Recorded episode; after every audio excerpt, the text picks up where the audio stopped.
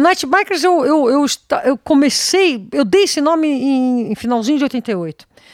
Mas pedalar a noite inteira era década de 70 na faculdade, eu não voltava para casa. Pedalar. De 76 em diante, madrugada, ficava rodando a bicicleta, rodando a cidade. E aí, o meu grande prazer era rodar a noite pedalando na cidade, conhecendo a cidade, vendo a cidade.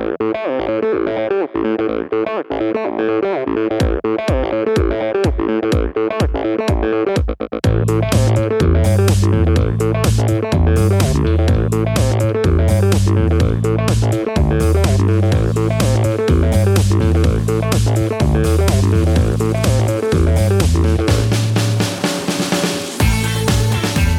Olá pessoal, sou o Michel Bogli e este é o Endorfina Podcast. Aqui você ouve minhas conversas com triatletas, ciclistas, corredores e nadadores. Pessoas interessantes que são, acima de tudo, movidas à endorfina.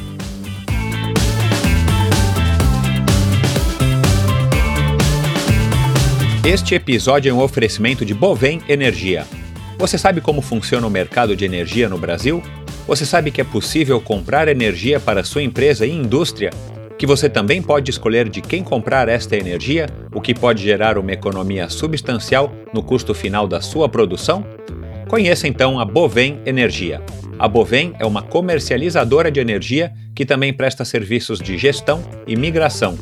Assim como meus convidados, para a Bovem, energia é um assunto muito sério uma empresa sólida e confiável, com profissionais experientes e treinados para lhe oferecer agilidade no atendimento, robustez e competência na condução dos negócios.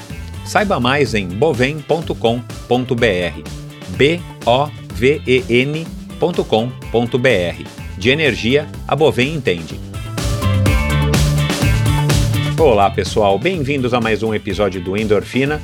Como eu venho falando aí de vez em quando desde o início do ano, esse ano ah, eu pretendo ampliar os horizontes do Endorfina, é, abordando não somente a história de triatletas e ex-triatletas, mas também de pessoas que fazem e vivem da bicicleta, que têm essa paixão pela bicicleta e pelos esportes. E uma dessas pessoas é a Renata Falzoni, minha convidada de hoje, uma amiga aí também de, de longa data. E como muitos de vocês é, já devem conhecer, ela milita em prol da bicicleta e desde o comecinho, na verdade, dos anos 80, quando ela era ainda é, estudante de arquitetura no Mackenzie, em São Paulo, ela começou a se locomover de bicicleta e ela vai contar tudo isso aqui. E isso acabou se tornando de um meio de transporte, acabou se tornando uma paixão e uma profissão. Ela é fotógrafa, fotografou também para revistas como a Playboy, por exemplo, e acabou se tornando uma vídeo repórter naquele formato que é característico, quase que uma assinatura dela até hoje. Ela mesmo que se filma, ela tem aquele jeito de se comunicar com as lentes que acabou se tornando a marca registrada da Renata Falzoni, além dos cabelos vermelhos, é óbvio. E ela conta aqui toda a história dela, como é que surgiu essa paixão pela bicicleta, como é que ela começou a pedalar, é, quais foram as maiores aventuras, as maiores, as mais legais, as viagens mais memoráveis que ela fez. É uma moça que teve contato aí com muita gente famosa, ela é uma pessoa quase que, que uma sumidade no mundo das duas rodas. Eu, eu gosto de chamar a Renata de a primeira dama da bicicleta no Brasil, embora a gente não tenha um, um homem que seja considerado aí o presidente, ela poderia ser aí a, a, a primeira dama da bicicleta no Brasil. Foi recebida por presidentes, ela riscou uma carreira política como vereadora, enfim, ela tem uma história muito legal. Hoje ela está é, fora da ESPN. Ela está em um portal chamado Bike é Legal e ela faz alguns trabalhos esporádicos, se eu não me engano, para a rede é, Gazeta de televisão, com a qual ela também tem uma longa história. Enfim, uma pessoa muito interessante, uma pessoa bacana, com bastante opiniões, uma, um, uma opinião política a respeito aí do uso da bicicleta como meio de transporte, bem interessante de se conhecer e de se ouvir. Então, Hoje, uma, uma um bate-papo, uma, uma conversa, na verdade, muito informal para a gente conhecer um pouquinho melhor quem é essa paulistana que escolheu a bicicleta para militar e, e, como estilo de vida. Uma conversa que a gente teve já faz alguns meses, eu fui até a casa da Renata Falzoni, a gente conversou, acabei conhecendo a mãe dela.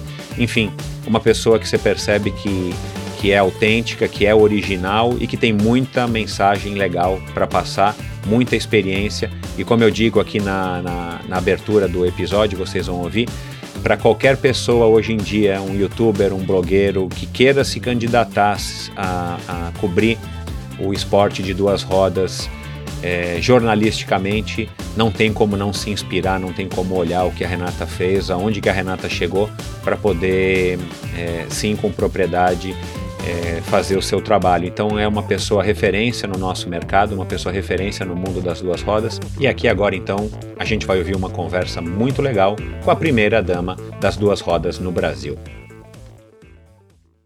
Essa paulistana, formada em arquitetura pelo Mackenzie, tornou-se fotógrafa e vídeo repórter no final dos anos 70 e começo dos 80.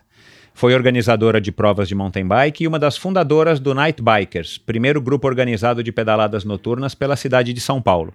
A paixão pela magrela e o sonho de torná-la mais respeitada como meio de transporte de transformação a fez militar em prol das duas rodas pelo Brasil todo. Apresentou por mais de uma década seu programa na multinacional ESPN, se candidatou a vereadora, cobriu diversos eventos esportivos e rodou o mundo para mostrar as mais diversas faces do universo sobre duas rodas. Os cabelos vermelhos e levemente desgrenhados dão um tom da personagem, que se mistura com um ser humano inquieto, sonhador e idealista. O formato e a linguagem de seus vídeos, hoje concentrados no seu portal Bike é Legal, são referência a qualquer candidato que queira se aventurar pela cobertura jornalística do mundo da bicicleta. Com vocês, a jovem Renata Falzoni. Bem-vindo, Renata. Tô aqui rindo. Falar que meus cabelos são levemente desgrenhados é um elogio, né? Eu não uso eu pente há uns educado. 10 anos. eu quis ser educado. Eu eliminei a figura do pente nas minhas coisas. Por quê? Porque é mais fácil. Eu, eu, é uma coisa que desde sempre eu procuro o que é prático. E se tem uma coisa que me distancia das mulheres entre mil aspas normais, é a quantidade enorme de inutilidades que agregam uma, um conceito de beleza assim que eu não, não consigo absorver para mim, né? Tá certo. É engraçado isso. Realmente eu corto. Se você for ver, acho que eu sou a única mulher que eu conheço que tem 80 centímetros de armário de roupas. um recorde, provavelmente. Eu não sei, eu não, não tenho coisa que eu não preciso. Claro que se você me convidar para um casamento, eu vou ter problemas. Mas aí eu já faço um pedido para quem me convida: posso ir de jeans? E aí normalmente eu consigo eliminar de poder ir de jeans num casamento, numa festa, e vou lá me divirto igual e não preciso nem pegar aquela sandália havaiana que é o símbolo das, do, do quanto é inútil essa coisa do agregar, aquela. O que é insustentável a beleza do ser, né? Parodiando, né? O insustentável é a beleza do ser, especialmente das mulheres. Assim, eu não consigo entender ficar raspando, ficar arrancando, ficar colocando salto alto, ficar colocando aquelas roupas inconfortáveis, tudo. Eu não estou criticando, estou dizendo que não serve para mim. Não serve para você, entendi. Portanto, o, o, o, o, tal do combi, o tal do, do, do, do simples pente não faz parte da minha necessaire, do, do, dos meus artigos de viagem. Um dedinho assim, pronto. Legal. Beleza, é isso aí. Que é a tua marca registrada, nós vamos falar disso aqui. Uma das tuas marcas, nós vamos falar disso aqui já já. Você estava me contando aqui agora, antes da gente entrar no ar, que em 1976, quer dizer, você estava ainda na faculdade, você vendeu um carro e comprou uma bicicleta. Esse foi seu último carro? Na verdade, eu dei ele de presente para o meu irmão. Fiquei um tempão sem carro, eu tenho carro. E, e, a bicicleta eu peguei do, um namorado que eu tinha, que a gente estava morando junto. Fui na casa dele, que ele morava com a mãe, né? Antes de, de, na mudança, falei: e essa bike? Essa bike tá parada. Catei a bicicleta e nessa mudança, quando eu saí do Morumbi, fui morar numa casa na Vila Madalena e veio comigo morar meu namorado, eu já trouxe a bicicleta dele e já dei de presente logo depois um, um, um carro. Na verdade, o carro ainda demorei mais um aninho para dar de presente. Foi quando eu fui para a Amazônia. E eu fiquei, viajando um tempão, dei meu carro de presente pro meu irmão menor. E aí eu fiquei sem carro um tempo. Demorei ainda para pegar um segundo carro. Eu acabei, assim, comecei a pedalar com meio de transporte nesse ano, 76. E em 81 eu fiquei grávida. E aí nasceu uma filhota. E aí eu tive que realmente voltar a usar o carro com mais frequência, porque mãe na cidade ela é muito mais confortável se Claro, você está com é. o carro. Porque a É. cidade, a gente vai falar sobre isso, a cidade não está desenhada para. Nem para você empurrar um carrinho de bebê na calçada, né? Sem dúvida. É, e antes disso, qual que era a tua relação com a bicicleta? Como é que foi aí? Como é que são as suas lembranças? Eu acho interessante antes disso falar a minha relação com o carro, porque o meu apelido na época era Renata Fittipaldi. Eu era uma boizeta com fusca rebaixado, andava com o bancão lá para trás e eu saía do Morumbi e chegava na faculdade de, de Mackenzie, de arquitetura, em seis minutos e meio. Então, Michel, se existe assim salvação na cabeça das pessoas que gostam de correr, eu sou testemunha, eu sou um exemplo vivo de que sim, existe. Eu era completamente imbecil no trânsito. Eu achava que guiar era gostoso, correr, ah, fazer curva em duas rodas. Eu entrava na ponte Morumbi, na ponte da Cidade Jardim, tem um cantinho lá que eu saía com as quatro rodas do meu Fusca pro ar e caía assim, ficava ainda derrapando. Eu era completamente piloto mesmo. E foi tudo uma evolução. Então, qual era a minha relação com a bicicleta? Eu comecei a pedalar com 5 anos de idade, nunca deixei de pedalar. Quando eu era moleca e- fui morar no Morumbi, com 10 anos de idade, assim, era para você fazer parte da turma da rua, era ter uma bicicleta, ser mecânica, porque eu, eu era mecânica de bicicleta naquela época, eu me tornei mecânica porque os pais dos meus amigos furavam pneu e ninguém arrumava. Então você ia chamar um moleque para pedalar com você, ah, não dá para pedalar porque minha bicicleta tá com o pneu furado. Aí eu falei, não, espera um pouquinho, vamos arrumar. Aí, então essa proatividade em cima da bicicleta me formou mecânica. Então você tinha que ter uma bicicleta e um cachorro. Então eu andava, Um era, cachorro? era uma bike e um, e, um, e um cachorro per capita. Então a gente andava com, com uma matilha, assim, era muito gostoso. Isso nas montanhas, que hoje são o Real Park e tudo, que aquilo tá tudo ocupado, mas aquilo tudo era os fundos da chácara do Oscar americano com a do Baby Pinhatari. Então eu andava, naquela época a gente entrava com as bicicletas, parava e ficava o dia inteiro andando por matas atlântica. Aquilo era uma mata atlântica maravilhosa. Nossa, eu tenho saudades daquilo. E você continuou com essa ne- Com a bicicleta, ne- com a sim. bicicleta? ela deu uma decaída quando eu entrei na faculdade. Porque você, quando você, eu fui morar nos Estados Unidos, lá eu pedalei pouco, nu- não era uma coisa, nunca foi de, como meio de transporte nessa época, era brincadeira, era rodar, eh, transformar bicicleta. Quais fazer- bicicletas que você chegou Ah, a ter, você Caloi. lembra? As minhas sempre foram Caloi. Mas Então, dobrável, não, não. totica, Não. tigrão, o que que era? Não, isso daí é para quem era bem mais jovem, né? eu tô falando que a minha primeira Brandani. bicicleta é 58, porque eu sou de 53. 1958, eu ganhei uma primeira bicicleta com 5 anos de idade, quer dizer, não era nem a primeira, uma primeira sem rodinhas. Aprendi a pedalar no dia seguinte que eu fiz 5 anos de idade. Aí, a partir daí, pedala, pedala, pedala com brincadeira, e a brincadeira era mais variados tipos de brincadeira, mas a, a bicicleta era, entre outras coisas, um meio de transporte entre as casas dos amigos. E era no Morumbi, então tinha muita subida. Agora, quando eu chegava na trilha, deixava a bicicleta de lado e a gente andava a pé nas trilhas.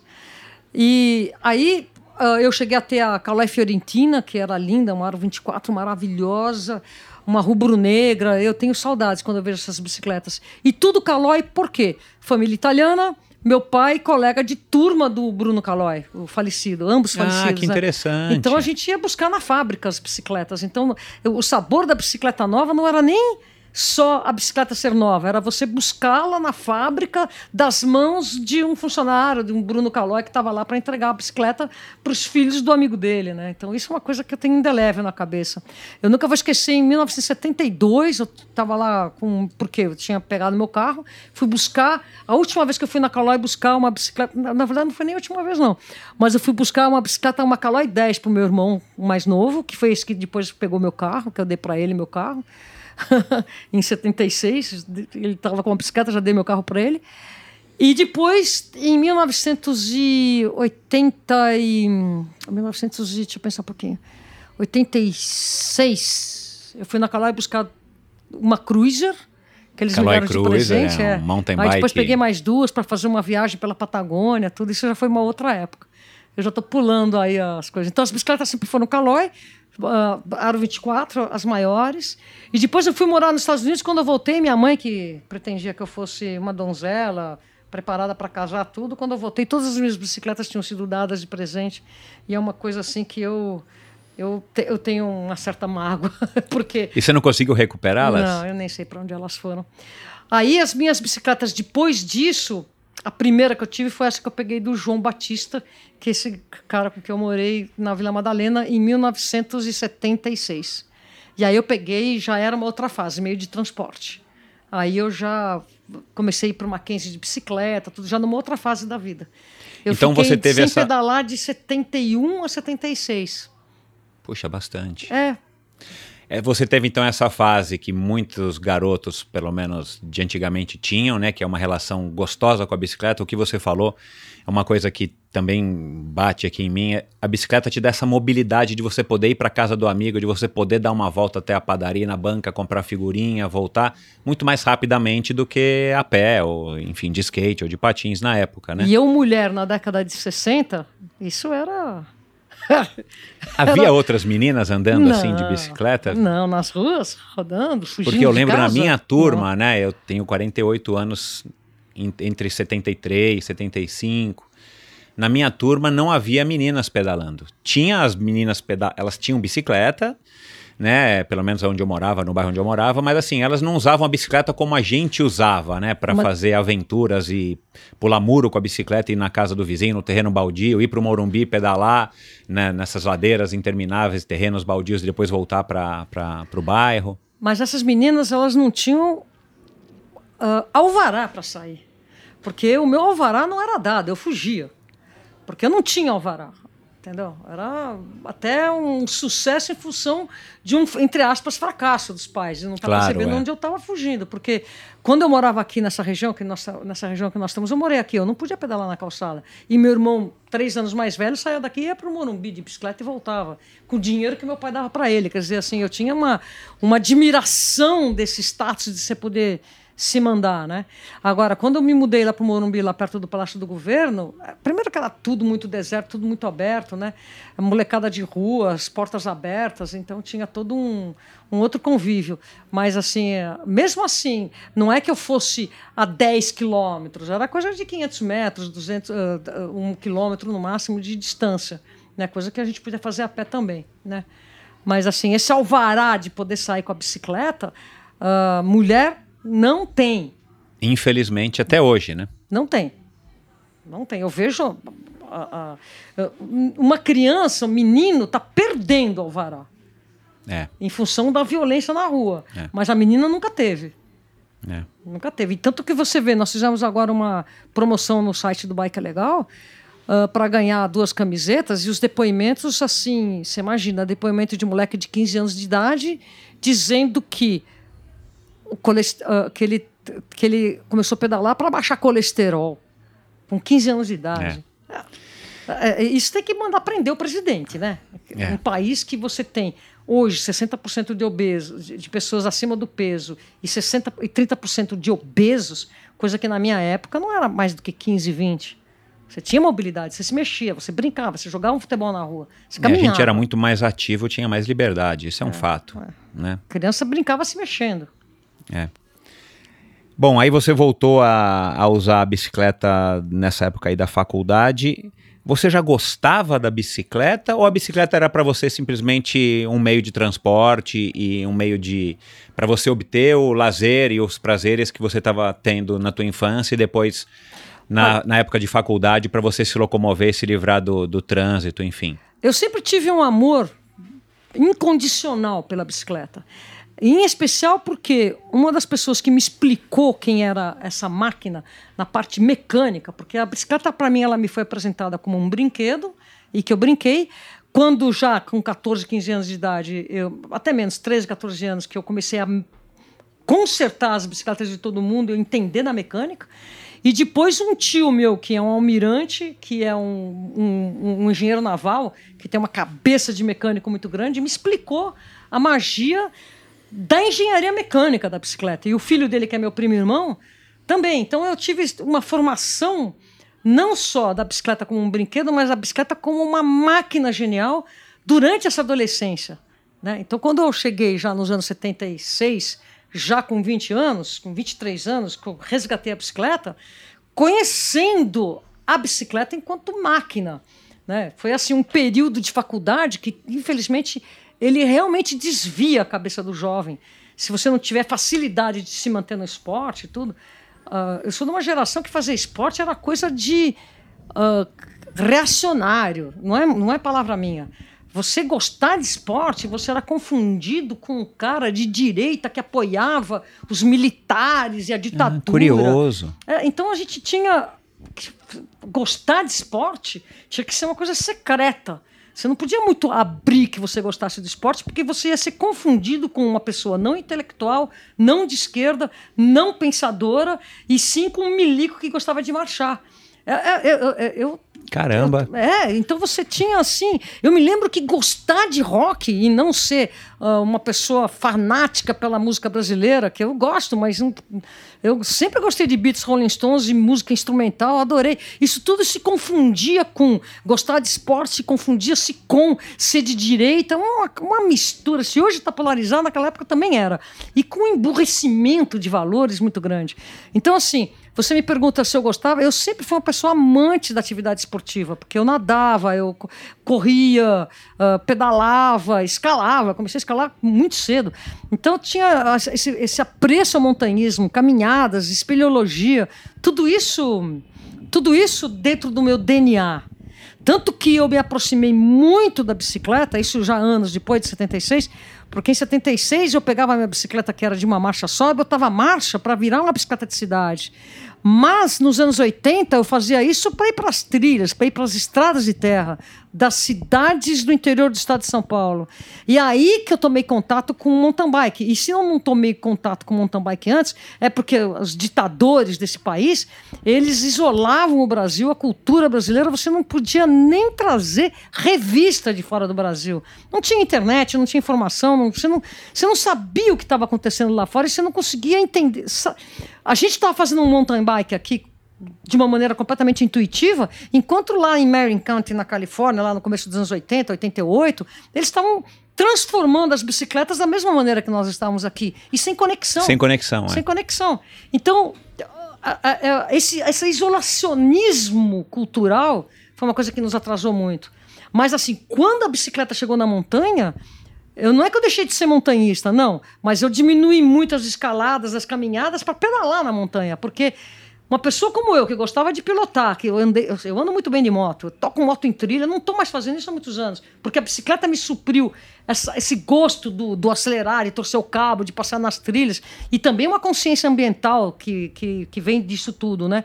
Então eu parei de andar de moto em trilha, moto nas montanhas, andar de carro, off-road, tudo isso eu gostei, para me concentrar no amor do mountain bike que casou todo esse amor pela montanha, pela natureza e por esse grande amor de ser piloto do corpo.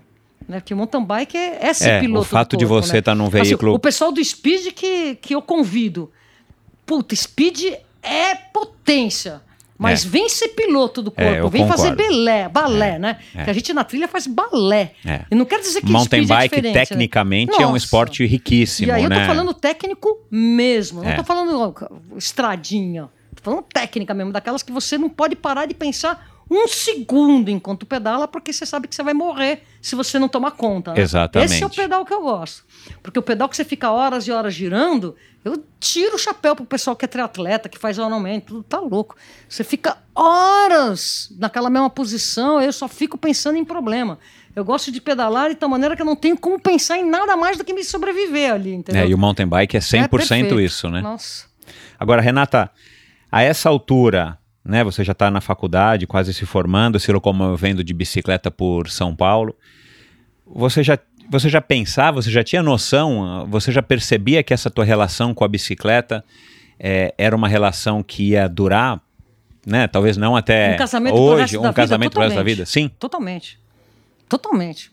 Assim, uh, o dia que eu pedalei a primeira vez com 5 anos de idade, que eu voei no tapete voador, casamento. Que legal. Casamento, nossa. Nunca deixei de. E quanto mais, e, e não existe prazer maior, ainda para mim até hoje, de estar tá explorando uma região, encontrar uma trilha nova, para você surfar com a tua bike nela. Tá louco. Nossa, isso não tem prazer A maior. bicicleta dá uma sensação Nossa. de liberdade, de interação com o meio ambiente que é fabulosa, né? Ah. Agora, É, é- é difícil, você fica falando, se repetindo, se repetindo, mas é conexão direta com a alegria de infância. E quando É, isso se soma isso à- à, exploração, você explorar uma trilha e ver que ela tem fim. Ah, E hoje em dia, com todos esses recursos de Google, de Google Earth, que você vê, eu vou sair daqui, vou ir para lá, etc. E tal, nossa, isso não tem. E quando você leva no dia seguinte um amigo para conhecer, então, nossa. Renata, por que você escolheu arquitetura e urbanismo? É uma pergunta interessante. Eu talvez tivesse feito hoje, se eu fosse moleca hoje, eu acho que eu teria feito física pura, matemática pura. Eu tenho um amor por número, por mecânica muito grande. Eu, hoje em dia nem tenho mais essa capacidade que eu tinha na época de, de, de se me abstrair nos números como me abstraía. Mas, assim, ah, eu, eu fui fazer arquitetura chegando de costas, porque mulher naquela época ia fazer como é que chama o normal para dar aula, né? No normal, exato. E aí engenharia podia ter feito engenharia também, mas nunca gostei muito de obra, falar bem a verdade. E aí sempre gostei de desenho, de gostei de desenho arquitetônico, sempre adorei desenho geometria, gosto de prancheta, gosto de pensar, gosto de projetar. E fui para arquitetura, mas eu sempre soube na arquitetura que eu não ia ficar em prancheta projetando o espaço. Mas a cidade sempre me, me fascinou. Né? Então a arquitetura ela foi, foi um- uma extensão do colegial, que eu precisava fazer alguma coisa, foi fazer arquitetura. Com prazer. Gostei. Talvez eu teve. Eu, eu- mas eu fiquei pouco tempo na faculdade porque eu ficava trabalhando, ganhando dinheiro para poder fazer as coisas que eu queria fazer. E já na faculdade eu me tornei uma grande fotógrafa na faculdade. É, quando é que vinha- entra a fotografia? Isso que com eu ia te nove anos de idade, com esse mesmo tio meu que Ah. me apresentou a bicicleta enquanto produto, enquanto engenharia de transporte, sabe? De você entender a energia, como que vai, como que transfere. Eu, com 10 anos de idade, entendia da bicicleta fisicamente como ela funciona, né? Que é uma coisa muito louca você não entender nos números, mas entender de forma vetorial o que é aquilo. E aí eu, eu, eu, eu comecei a. Esse meu tio era um fotógrafo, comecei a. Meu, meu, meu avô, o pai do meu pai, também era um fotógrafo amador, tudo. Então, peguei uma máquina fotográfica do meu pai, que eu encontrei nas coisas dele lá, li o manual. Só de ler o manual eu já dei um tremendo de um salto, montei um laboratório, começava a fazer. Quer dizer, eu pedalava e ficava no laboratório de noite sempre, né? Então eu tinha, sempre tive esse apreço muito grande de laboratório E fotográfico. aí, depois, já formada arquiteta, você começou a trabalhar. Você chegou a trabalhar com algum, algum Como escritório de, sim. de, Sim, de eu trabalhei todo ano. Eu era estagiária, né? E, e naquela época, estagiário ganhava dinheiro, então eu também conseguia me sustentar. E financei muitas máquinas fotográficas minhas, né? Então teve todo esse, esse investimento em cima de equipamentos através do meu trabalho de arquitetura. E quando eu saio da arquitetura, eu já começo a buscar trabalhos fotográficos profissionais. Então, eu já comecei a trabalhar em jornais de esquerda, um Em Tempo, em Movimento, jornais de resistência da ditadura. Depois, eu consegui entrar numa revista chamada Super Hiper. E aí, eu comecei a entrar na Folha de São Paulo, eu entrei em 84. E aí, já numa fase em que eu andava, andava muito de bicicleta ainda, mas o equipamento fotográfico me fazia andar de moto, né? Eu também gostava de moto. Eu, eu a minha carta de E, e, motorista e, é. e por é quê? Pra, pra- por, por que substituir a bike pela Ah, moto? quem vem de uma juventude Renata Fittipaldi, o que, que você acha? Velocidade, né, meu? tá certo. Né? É, é, E você fotografava o quê? Você é, falou ah, aqui não, algumas eu tava, Eu tava em revistas. jornal, revista, é, tudo, tudo. Bang Bang, tiroteio, era tudo que a gente fazia, né? Eu fiz assim, em 84, por exemplo, mu- muitas fotos de, de, de, de, de- de- de cidade de São Paulo, né? Esporte, fiz muito esporte. Quando eu entrei na Folha de São Paulo, eu fui chamada pelo Zé Trajano, que foi quem me levou depois para a SPN, para fazer fotos dentro de vestiários de meninas, porque só tinham fotógrafos homens. Então eles queriam, naquela época, a Hortência, a Paula e a Hortência estavam dominando, eram assim, cada uma chefe e capitã de equipe. E aí então eu comecei a fotografar o basquete, o bastidor do basquete, o basti- bastidor do futebol feminino, o bastidor da Ana Moser lá do, do nosso vôlei.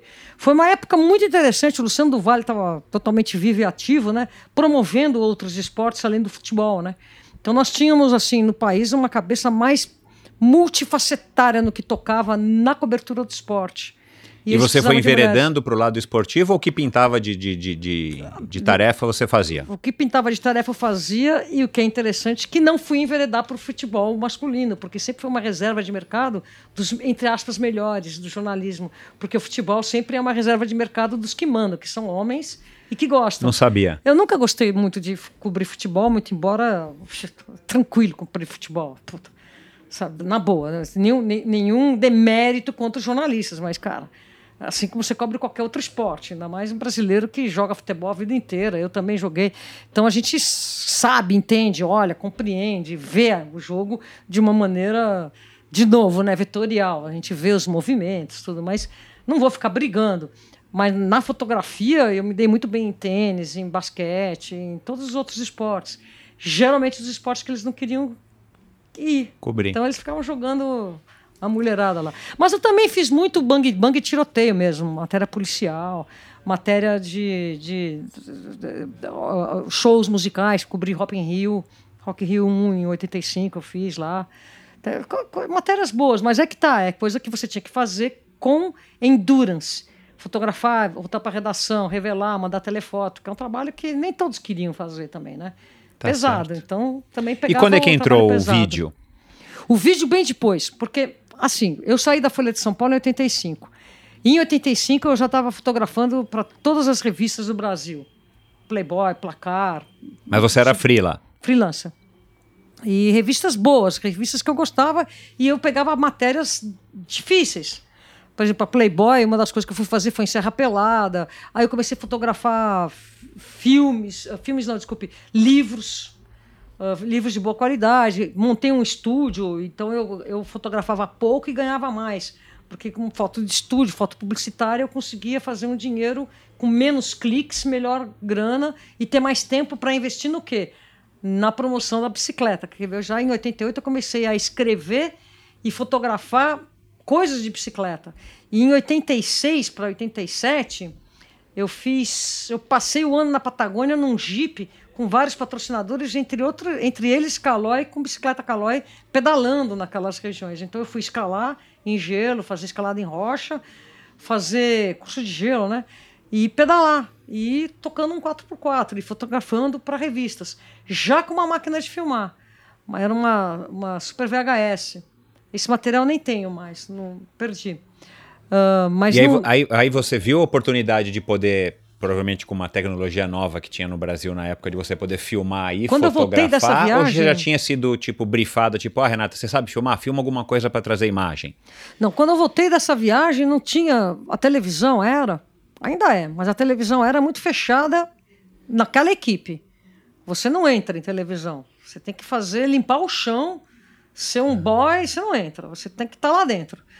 E 86, 87 eu voltei dessa viagem em 88, eu fiz um evento com a Caló chamado Cruzeiro das Montanhas. Então, eu fiz uma promoção de um evento em Campos do Jordão, em que eu estava buscando, então, inverter.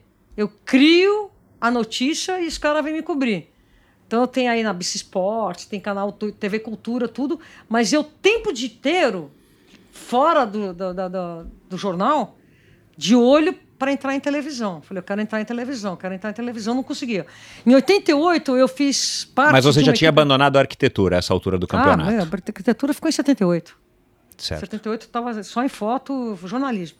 Estava te dando o retorno financeiro depois, que você estava precisando também, né? Porque é recém-formada. publicitária.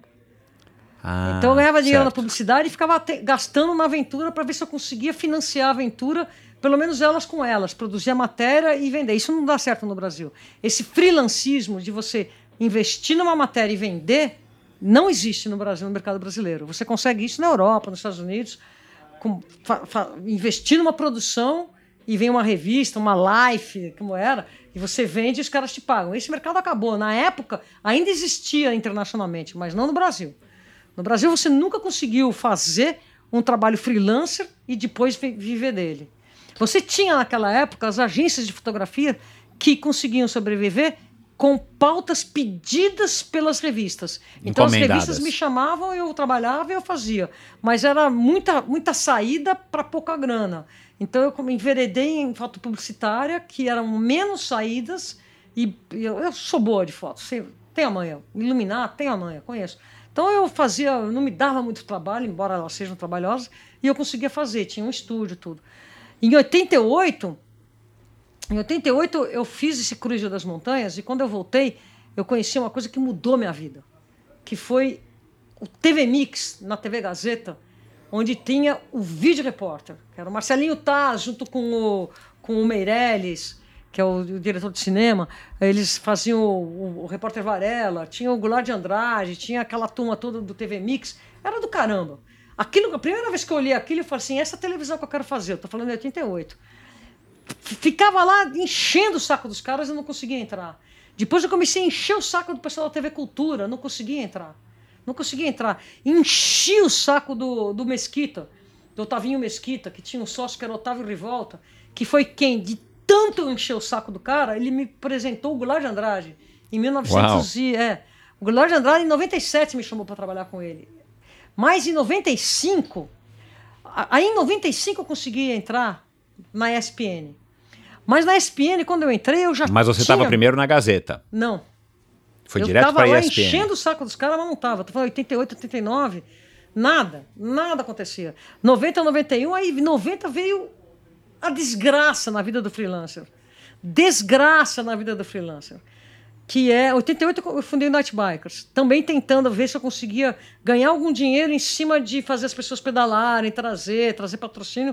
Nada. Eu, putz, eu sobrevivi através de migalha de uma outra foto por mês de publicidade. 90 veio o plano Collor. Quebrou as minhas pernas. Meu, eu me lembro de ficar sentada nessa sala lá, que eu já morava nessa casa, ficar olhando para o teto, fiquei de outubro, o plano Collor foi em janeiro. Eu fiquei de outubro do ano anterior, de 89, que já é uma época que entra menos dinheiro de freelancer, até até agosto sem entrar um único tostão. Bom, naquela época muitas pessoas se Caramba. suicidaram e eu entendo o motivo. Mas naquela época eu já estava me aproximando, sabe do quê? Da, da, da, da, Porque já coincide com a, a promoção, organização de corridas de bicicleta, que não dá dinheiro. Que não dá dinheiro, dá alegria, trabalho, você fica feliz. Então, o Night Bikers estava envolvido com produção de bicicleta, com fazer passeio à noite. A gente come... Eu só comecei a promover eventos do Night Biker com camiseta e com, e com algum tipo de patrocínio em 91. 92 foi quando eu parei de fazer as provas, deixei as provas da Copa Raul Chic na mão do Oswaldo Pepe e fui tocar fundamente o Night Bikers. Mas não dava, cara. Era fazer o, o, o jornal. Vezes trocava seis por meia dúzia, meia dúzia e meia. Aí você botava esse meia e pagava as escolas. Eu me lembro assim no ano de. Eu sou muito grata, em 1990, com a diretora da escola que, que minha filha estava registrada lá. Porque eu só comecei a pagar em, em agosto. E a mulher falou assim, a Manuela, ela falou assim: Ah, eu tinha certeza que você ia pagar. Eu falei, Manuela, eu, eu, você é a pessoa mais querida da minha vida. Parcelei em três vezes, consegui pagar e foi um você imagina, você ficar de janeiro a agosto sem conseguir pagar a escola da sua filha, cara. Uau. É um horror. E, isso por causa do plano Collor. Mas aí para frente, aí só em 95, olha quanto tempo que foi. Ainda tive jornal, fazendo os eventos e, e pegando um freelancer aqui, um freelancer ali, batendo na porta das, das dos, do, do, do, das televisões e nada acontecia. Nada. Em 95, por fim, eu fui parar na ESPN. E mesmo assim, a ESPN não é que, ah, legal, vamos fazer de reportagem, vamos fazer como você está planejando. Não. Porque esse formato de vídeo reportagem, ele é, até hoje, contra as leis de sindicato. Que você tem que ter um cara para carregar a câmera, outro cara para botar fita na câmera. Não, não, importa que a fita não, é, não existe mais. Mas você tem que Entendi. ter um cara para botar fita, outro cara para plugar o, o, cabo. Não importa que hoje não tem mais cabo. Aí você tem que ter o cara para levar o tripé. Não importa que hoje é drone, não precisa mais tripé. Entendeu? Eles tinham, tinham, até hoje tem, um sistema de reserva de mercado que é antagônico às tecnologias. Então, em 1900 e... Só para ter uma ilustração. Em 1988, eu fiz uma coisa chamada... Promo, uma promoção que nós fizemos da escalada da face norte do Pão de Açúcar. Então, nós ficamos um, uns escaladores, era uma Makoto, entre outros, o, o, o Tartari, o Portela e o Makoto. Eram três escaladores de ponta, são até hoje. O Makoto hoje não está escalando daqueles mil, mas o Serginho Tartari está até hoje fazendo coisas assim incríveis e ninguém conhece esse cara. E o Alexandre Portela. eu fui fotografar, eu fui fazer essa, essa cobertura. Eu filmei com uma Super VHS. Grande parte dessa escalada.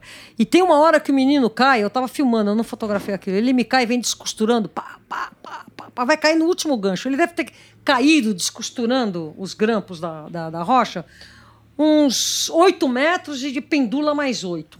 E você captou tudo isso?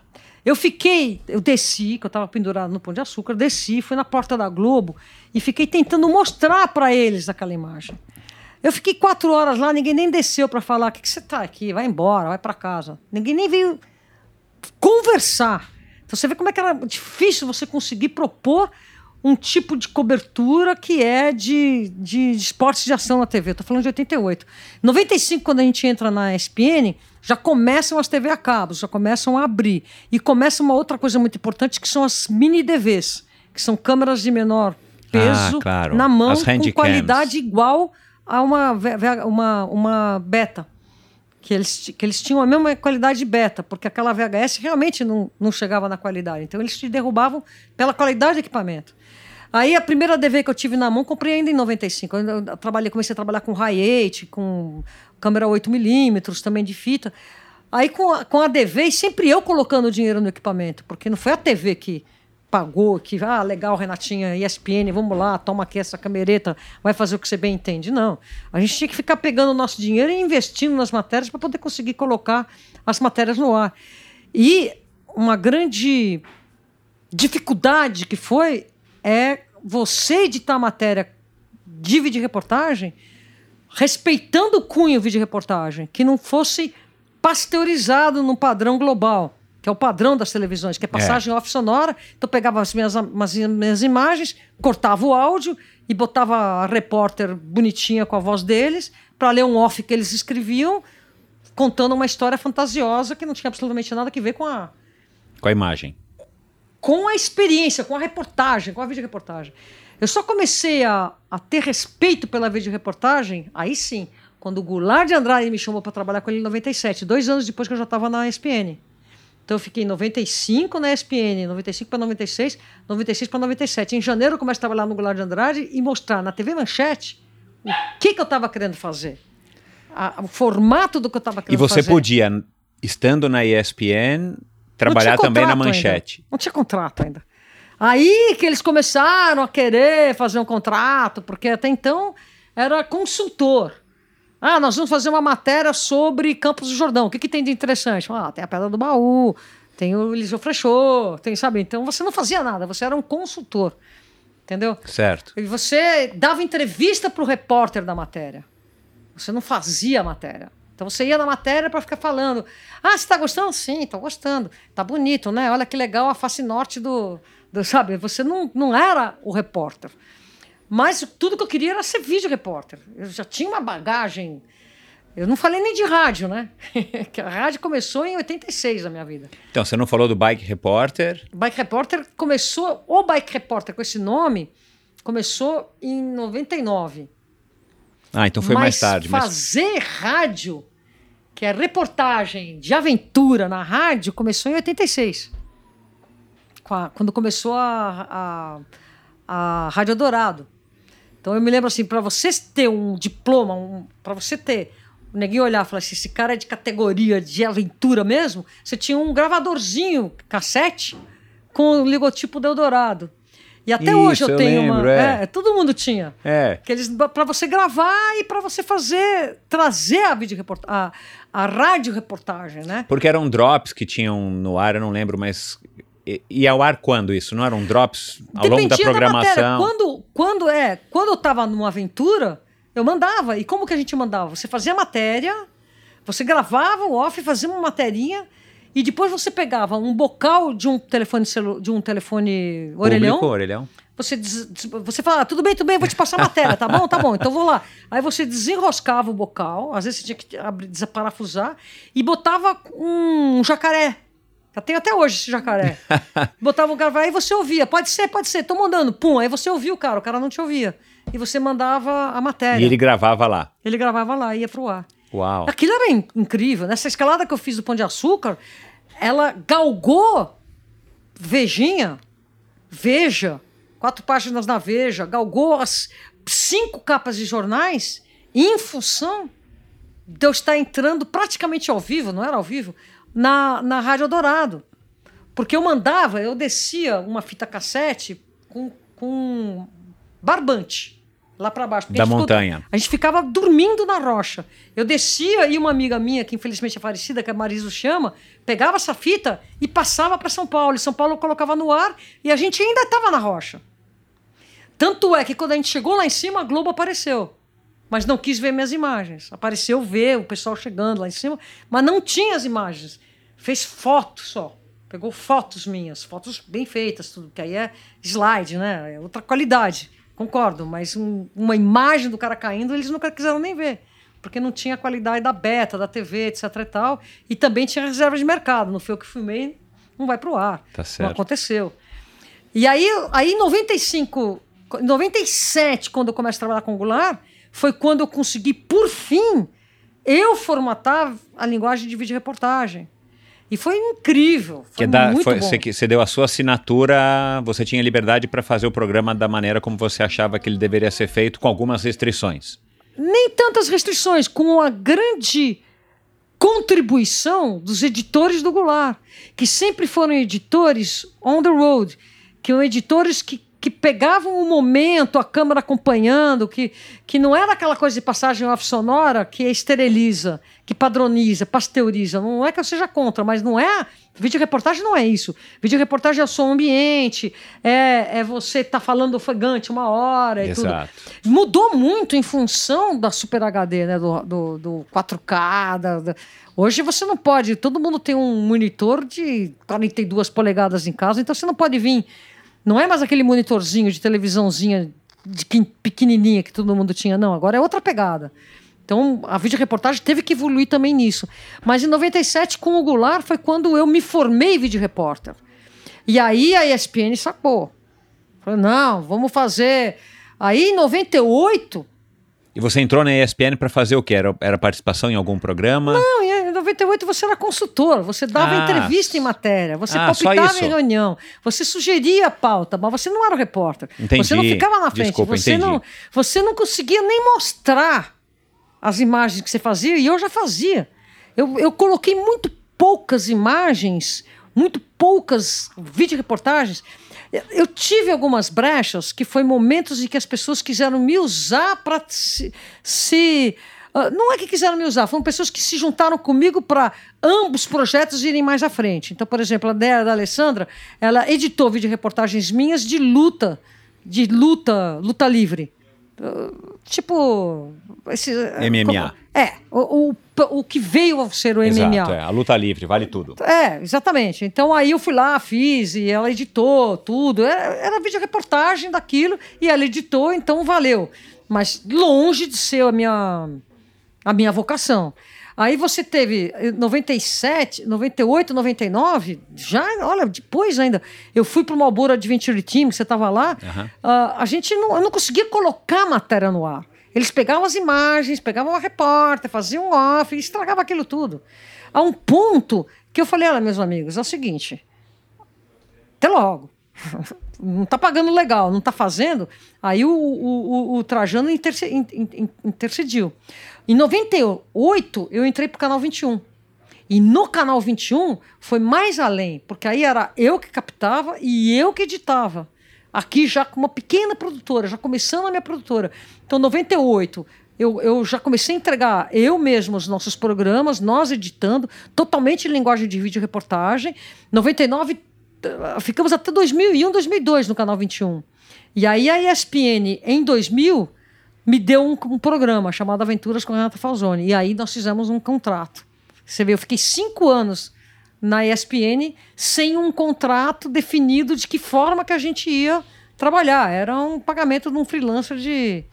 E aí, eu, e aí sim, então foi de 95 até 98, 99, eu não conseguia emplacar as videoreportagens.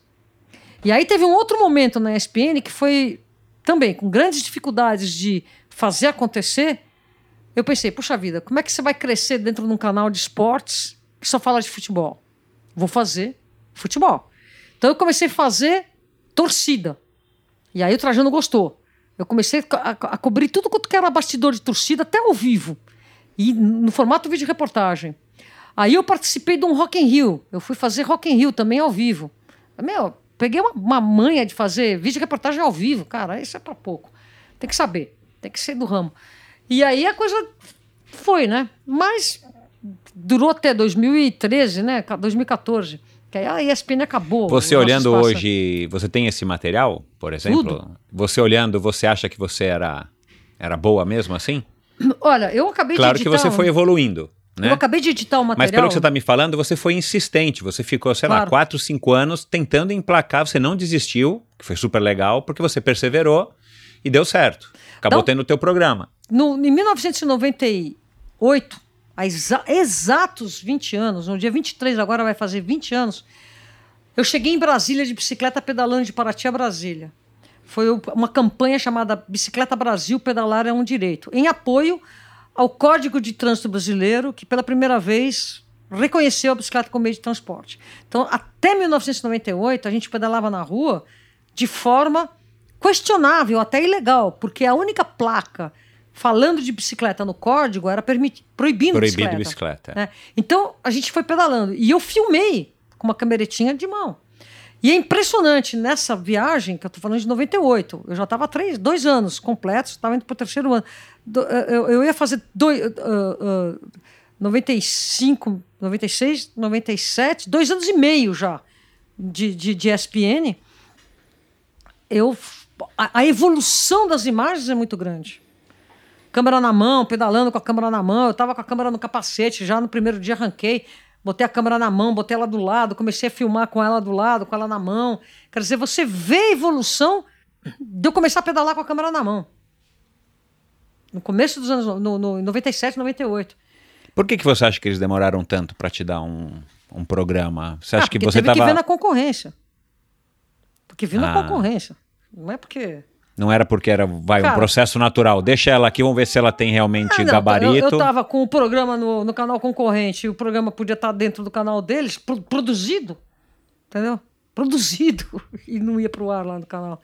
Ô, Renata, vamos voltar aqui só um e pouquinho. Eu fazia programas diferentes, viu? Eu fazia poucas matérias que eu repetia. Legal, né? É, Porque claro. também os públicos completamente diferentes, né? São. Manchete, TV aberta. Então, aí já não era manchete, era ah, canal 21. 21. Canal 21. 21. Manchete eu fazia parte do Comando da Madrugada. Ah, certo. Né? Que era do Goulart. Eu tinha um quadro chamado Easy Rider. Era lindo. E depois, depois eu comecei a fazer muita eng para ele, que eu comecei a filmar uh, outras pessoas que trabalhavam com ele. Foi interessante essa época. Bom, é, voltando aqui um pouquinho, e de onde que veio essa inspiração para o Night Bikers? Night Bikers é bem antes, né? Bem é, antes, foi 89, é. não foi? Que você é. começou? O, o, o, Night Bikers eu, eu, eu, eu, comecei, eu dei esse nome em, em finalzinho de 88.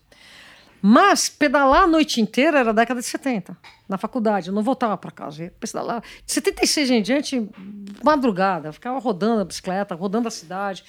E aí, o meu grande prazer era rodar a noite pedalando na cidade, conhecendo a cidade, vendo a cidade. À noite, porque é mais tranquilo. Ah, boemia, né? Uhum. Eu não bebo, mas gosto da noite. Você não, boemia não está necessariamente ligada a beber. Bebida. E sim você não dormir, ficar na madrugada, né? A cidade é uma delícia de noite, adoro, adoro, adoro pedalar no escuro. Eu tenho facilidade de pedalar no escuro, por sinal. Uma coisa que eu treinei muito, eu ando bem em trilha à noite, cara, eu gosto, eu gosto mesmo. Então, assim, sempre me dei, eh, sabe, eu sou notívaga. E aí eu comecei a pedalar muito à noite, mas não tinha um nome. Mas às vezes até em grupo. Tinha gente que pedalava comigo. Quando não era esses, esses trabalhadores. Que eu me juntava, ficava Os jardineiros italianos. Conversando sobre a bicicleta, sobre a origem deles. Como é que eu sei que eles são italianos e espanhóis, cara? Porque a gente conversava. Até em italiano, caso fosse. É interessante, porque eu tô falando de 1970, né? Aí nos 80 já era outra coisa, já tinha mountain bike, eu já tinha feito cruze das montanhas, já estava fazendo trilhas em 88, já tinha organizado uma prova de mountain bike no finalzinho de 88, e com esses, com esses caras de brother pedalando na madrugada paulistana. E aí, né, de tudo, né? Uh, o pessoal gostava de beber, eu não, né? E aí, nas pracinhas, Praça do Pôr do Sol, era um point e tudo mais, uma coisa de madrugada madrugada mesmo, coisa de boêmio. Aí nos anos 89, já começo a fazer a, a Copa de mountain bike, Copa Raul Chic. Começou como Copa Mountain Bike, depois Copa Raul Chic de mountain bike. E aí eu começo a usar os night bikers como uma ferramenta de promoção dessas corridas. Então a gente chegava numa cidade que promovia night biker, tudo. Em 91 eu comecei a fazer as terças-feiras. E você ganhava dinheiro com night bikers? Não com night biker, mas com competições, organizar competição, sim. O night biker Uma nunca... coisa estava ligada à outra. Exatamente. Exatamente. Com os night bikers eu consegui viver um pouco deles de 91 a 94 só. Que foi quando eu comecei a botar um jornal e anúncio no jornal. Mas mesmo assim era sempre muito precário. Sempre muito precário. Eu posso botar essa cachorrinha para dentro? Pode, pode, pode. Tá, pode. Vem, Negolina, vem, vem.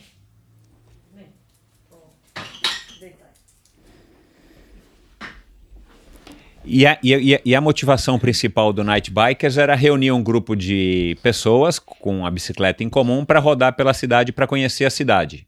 Ou estou errado? Boemia. Era rodar, beber, rodar, beber, rodar, dançar. Tinha o Aeroanta, Singapura, Aeroanta, todos esses eram points. Né? Agora, subliminarmente, quando eu criei o Night Bikers, eu não falava nessa época, bicicleta como meio de transporte. Falava bicicleta de Metromatics Composite, feita com material da NASA, mil dólares. Quer dizer, eu estava, na verdade, uh, agregando um valor para a classe média em relação à bicicleta. Porque a bicicleta como meio de transporte não tinha, como até hoje é difícil, poder de você conseguir embelezar. Na cabeça dessa turma era um meio de transporte de quem não tem opção, de quem não tem opção. É. Do jardineiro. É. Né? É. Do trabalhador. É. Então, como que você vai pintar de, de dourado a bicicleta pro cara? Ficar falando quanto ela custa, da tecnologia. De... Então, então, eu foquei muito em botar o cara para pedalar igualzinho a qualquer, trans...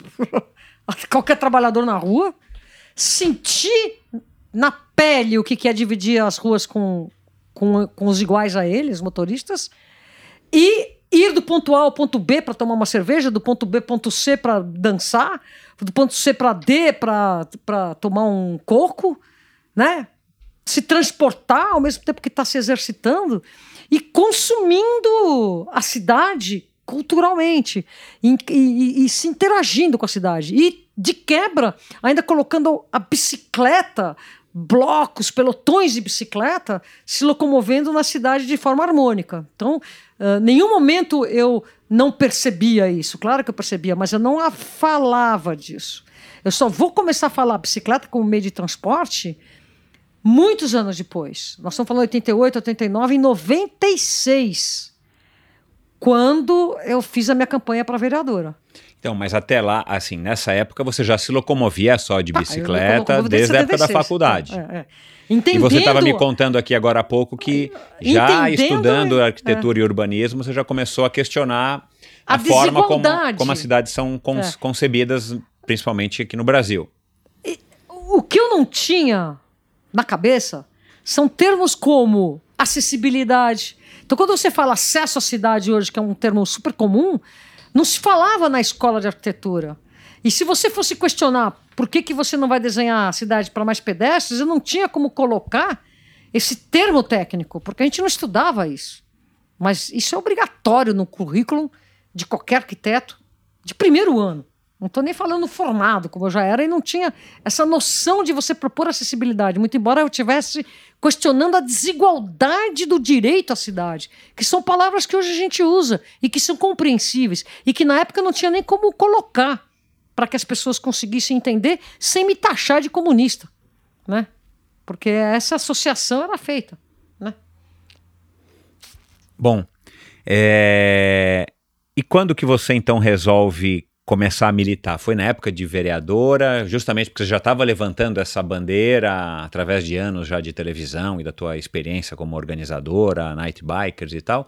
Foi mais ou menos aí? Como é que foi essa? Em 96 acontecia o seguinte. Por que, eu que você numa se candidatou? SPN, porque eu estava numa SPN vindo de sete anos de dar um duro danado no Night Bikers e de não sentir as coisas mudarem. Sendo que eu, antes disso, você imagina, eu já tinha feito passeata, já tinha feito movimentos, já tinha. Uh, Ido até Brasília pedalando? Não, não, 98, foi no ah, ano seguinte. foi depois. 96, eu saio candidata a vereadora, falei assim, já que nada mais dá certo, vamos ver se pelo menos na vereança, pelo menos eu faço uma campanha em cima do tema, promovo o tema. É, era, era muito ilusório imaginar que eu fosse vencer, entendeu? Fui muito bem votada, mas em nenhum momento eu achei que eu fosse. Eu, claro que você entra para ganhar, mas pé no chão, né? Mas pelo menos eu coloquei em campanha e eu tinha gente comigo. Vamos colocar em campanha o tema da mobilidade, o tema da cidade, o, o, o tema, o, o, seu tema, mobilidade na cidade, né? E a gente fez essa campanha. Em 97, eu, eu, eu em 97, aí em 97 entra o Pita e a gente faz uma cerco do Pita, foi, foi um, uma, uma, uma coisa que deu nas primeiras páginas de todos os jornais. Os ciclistas cercaram o carro do Pita. Eu coloquei ciclistas em BMX pedalando de pé em cima da bicicleta, fazendo um surf em cima da bicicleta, que é o Edu 7, fechando o carro do Pita. E cadê ciclovia? Cadê ciclovia? Isso aí nós fizemos em 97. No, no meio do ano 97, eu, eu organizo a nossa ida para Brasília, que faz exatamente 20 anos agora, em 2018, uma coisa que a gente fez em janeiro de 98. E meio que eu botei um, um ponto final, porque eu não vou mais militar nessa forma. Porque não está dando certo. Você não consegue diálogo, você não consegue compreensão. Como que eu vou militar? Aí sim, em 98 eu já estava no canal 21 e a coisa andando, a videoreportagem andando. O que, que eu fui fazer? Comecei a viajar, produzir viagens de bicicleta pelo mundo afora. Fui trabalhar no cicloturismo, conhecer corridas de bicicleta, tudo para poder ter uma justificativa esportiva e comecei a pedalar o mundo afora e consegui um espaço na SPN onde viajar de bicicleta pelo mundo era lícito. Então eu produzi um conteúdo enorme do que é você pedalar, do que é mobilidade no resto do mundo, especialmente a Europa e também América Latina, tudo. E, e eu fiquei até 2014, né? Produzindo esse programa, viajando para o mundo. O Renato, eu não sei dos números, mas a gente sabe que, o, que a TV por assinatura tem um alcance muito menor do que a TV aberta. Mas você falou para muito, você fala para muita gente, né? Você tinha essa noção quando você ia para cidades pequenas, para os eventos esportivos, você já você, você era bem recebida, reconhecida por ser a Renata Falzoni dentro dessa militância, dentro dessa proatividade em relação à bicicleta, não necessariamente política, mas como lifestyle, como mobilidade e tal. Você tinha essa percepção de que você, de que você era uma figura pública? Eu, eu Ou isso demorou para acontecer? Você está falando no presente, como se eu fosse. Eu não, eu não acredito. Meu, a gente, eu percebo que as pessoas me conhecem, mas eu entendo que as pessoas me conhecem dentro de um nicho de um nicho de pessoas que gostam da bike, num nicho de pessoas que questionam a cidade. E, claro, em São Paulo eu, eu sou arroz de festa, sou, especialmente nessa região aqui. Tanto que em 96 eu tive mais de 1% dos votos aqui na, na, nessa região do, da cidade. Uau. Se fosse, se fosse uh, distrital, distrital, Eu, teria sido vencido, eu teria vencido. Mas eu tive votos em toda a região da cidade. Assim, eu abaixo minha bola, Bogli. Porque ao mesmo tempo que, sim, de fato, tem uma, um reconhecimento nas pessoas que estão interessadas no assunto, tem zero conhecimento da questão no Brasil. Então, assim, se por um lado, tudo bem, sou uma figura pública, por outro lado, a, a, a causa, a, a mobilidade humana, a mobilidade ativa, ela é uma preocupação muito insignificante na cabeça do brasileiro. E isso me frustra. Porque quando você fala que morre 110, 120 pessoas por dia nas estradas e ruas do Brasil e nada acontece, o brasileiro não se toca e ele não imagina que dessas mortes, 80% das pessoas estavam fora do carro. Quer dizer, quem está morrendo é o povo, quem está morrendo é quem está a pé, quem está de bicicleta, quem está na moto também. E isso sem falar os mil por dia, que são os bichos que morrem nas ruas e estradas desse país bicho. Né? Nós estamos acabando com a nossa flora, nossa fauna atropelada. E não existe uma comoção nacional. Então, então assim, se você pergunta que eu tenho assim uma uma você fala, se eu tenho noção que eu sou uma figura pública, eu falei, não só não concordo, como aquilo que nós estamos conversando não é da preocupação do brasileiro. Nunca vai ter a magnitude necessária. Entendeu? Você acha que nunca vai ter? Não. Não tão cedo. Não tão cedo porque enquanto a, a, é insustentável a nossa economia que está calcada em cima desses números. Então, por exemplo, quem que seria a esquerda brasileira? Não vou falar em partido. Qual é o pensamento da esquerda brasileira? É dar saúde para a indústria automobilística, tirar o IPI da indústria automobilística, fazer usina termoelétrica. Você está entendendo? Então, assim, aquilo, a, a, o grupo que deveria ser a esquerda, ele é ecologicamente insustentável. E o grupo que deveria ser da direita, não, não quero ficar pequena entre esquerda e direita, mas assim, os pensadores mais de centro e direita não levam em consideração o preço da vida na hora de fazer os cálculos dos seus investimentos e tudo mais. Você não leva em consideração. Não há grupo que pensa no desenvolvimento brasileiro que leva em consideração o custo de perdas de vidas. Exceção feita a uma minoria de médicos e de pessoas que estão ligadas à saúde, que são massacrados por um pensamento desenvolvimentista. Esse cara também vai de carro para o trabalho. E não associa aquele bando de leito hospitalar ocupado por traumatizados no trânsito como um problema para ele. Ou mesmo o fato de que o que mais mata no Brasil ainda é uh, diabetes, hipertensão, coisas que você tira colocando o cara para ir de bicicleta para o primeiro ponto de ônibus dele. Não estou nem dizendo ele ir de ponto A ao ponto B, sabe? Fomentar o cara a se movimentar uh, um pouquinho e fazer com que essa movimentação seja parte da solução da mobilidade. Não, não, te, não há pacto nacional em relação a isso. E garantir segurança na vida desse cara. Então, uh, uh, não só não me vejo como uma figura pública de peso, porque aquilo que eu estou falando não é peso na cabeça do brasileiro.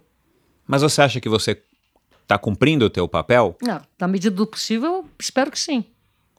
Né, os avanços são pequenos, mas são. Você concorda que estamos avançando? Sim, porque eu estou criando uma massa, assim, acredito eu que eu esteja criando uma massa de pessoas que vai herdar o abacaxi. Porque eu, na minha vida, não vou ver as não coisas. Ver. Não, não vou ver. Isso eu tenho. Não vou ver e eu tenho certeza que os meus netos não vão se beneficiar.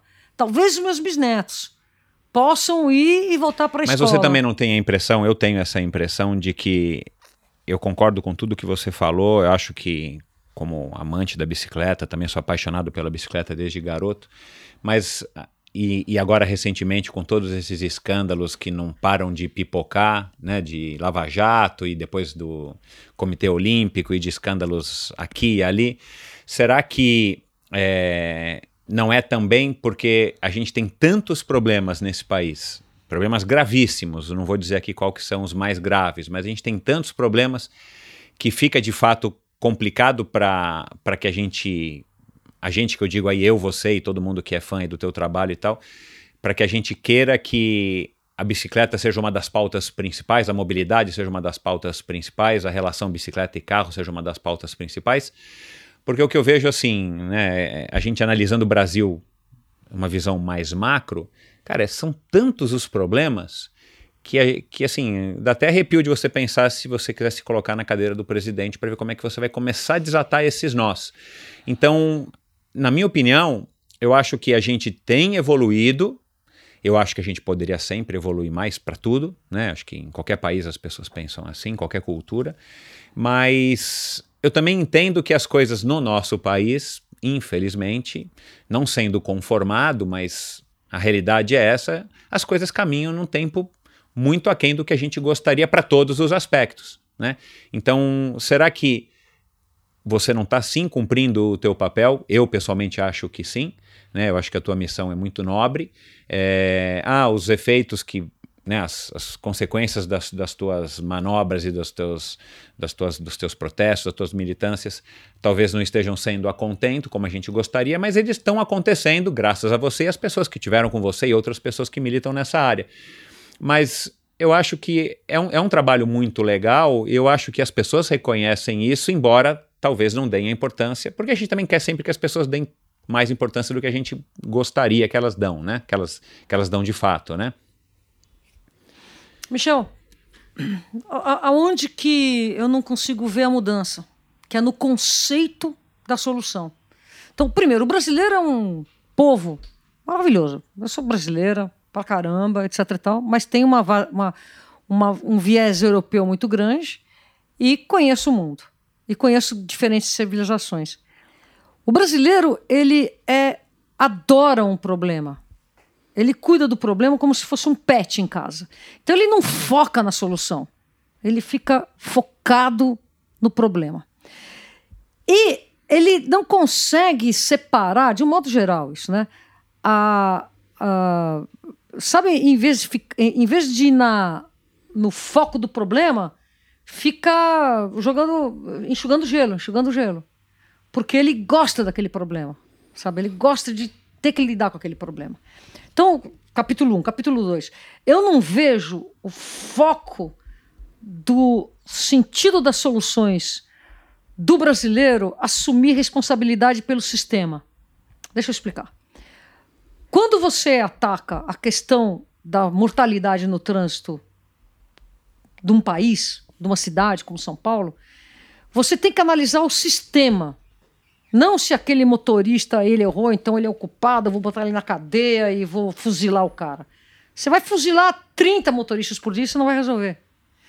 Você tem que resolver o sistema, desde o gestor público, que permite uma velocidade, que desenha, o projetista que desenha uma rua, que convida para velocidade, um jurídico que pega um camarada que é um criminoso de trânsito e solta, porque dentro dessa legislação não tem dolo do trânsito você chega para uma indústria e manda fazer carro X e não dizer a indústria que vai dizer qual é o carro Y que vai fazer com que quando tem um acidente, porque o ser humano ele é atávico para errar, ele gosta de errar, ele busca o erro. Então, quando ele errar, que ele vai errar, não dê morte nem lesão. Aquela coisa de problemas vão acontecer, que eles não causem mortes.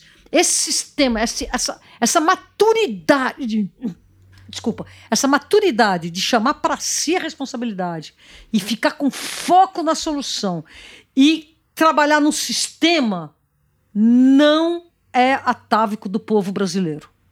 Então, enquanto o brasileiro não fizer essa lição de casa e colocar gestor para resolver, para focar na solução e entender que tem que ter tarefas multidisciplinares para atuar nos problemas que conjuntamente formam uma solução. Entendeu? Você, eu não vejo isso no Brasil.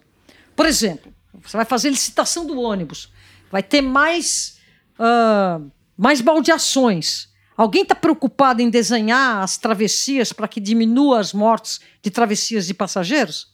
Não, porque é a última coisa que se pensa. Então você não trabalha no sistema. E quando você fala para trabalhar no sistema, você vê que quem tem a responsabilidade começa a bocejar.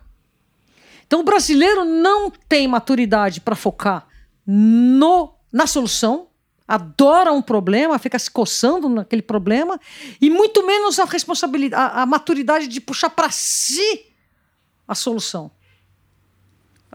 Nesse ponto, assim, eu gosto muito do jeito de pensar americano, que por mais que eles sejam completamente fora de si, não gosto dos Estados Unidos, acho eles muito chatos. Assim.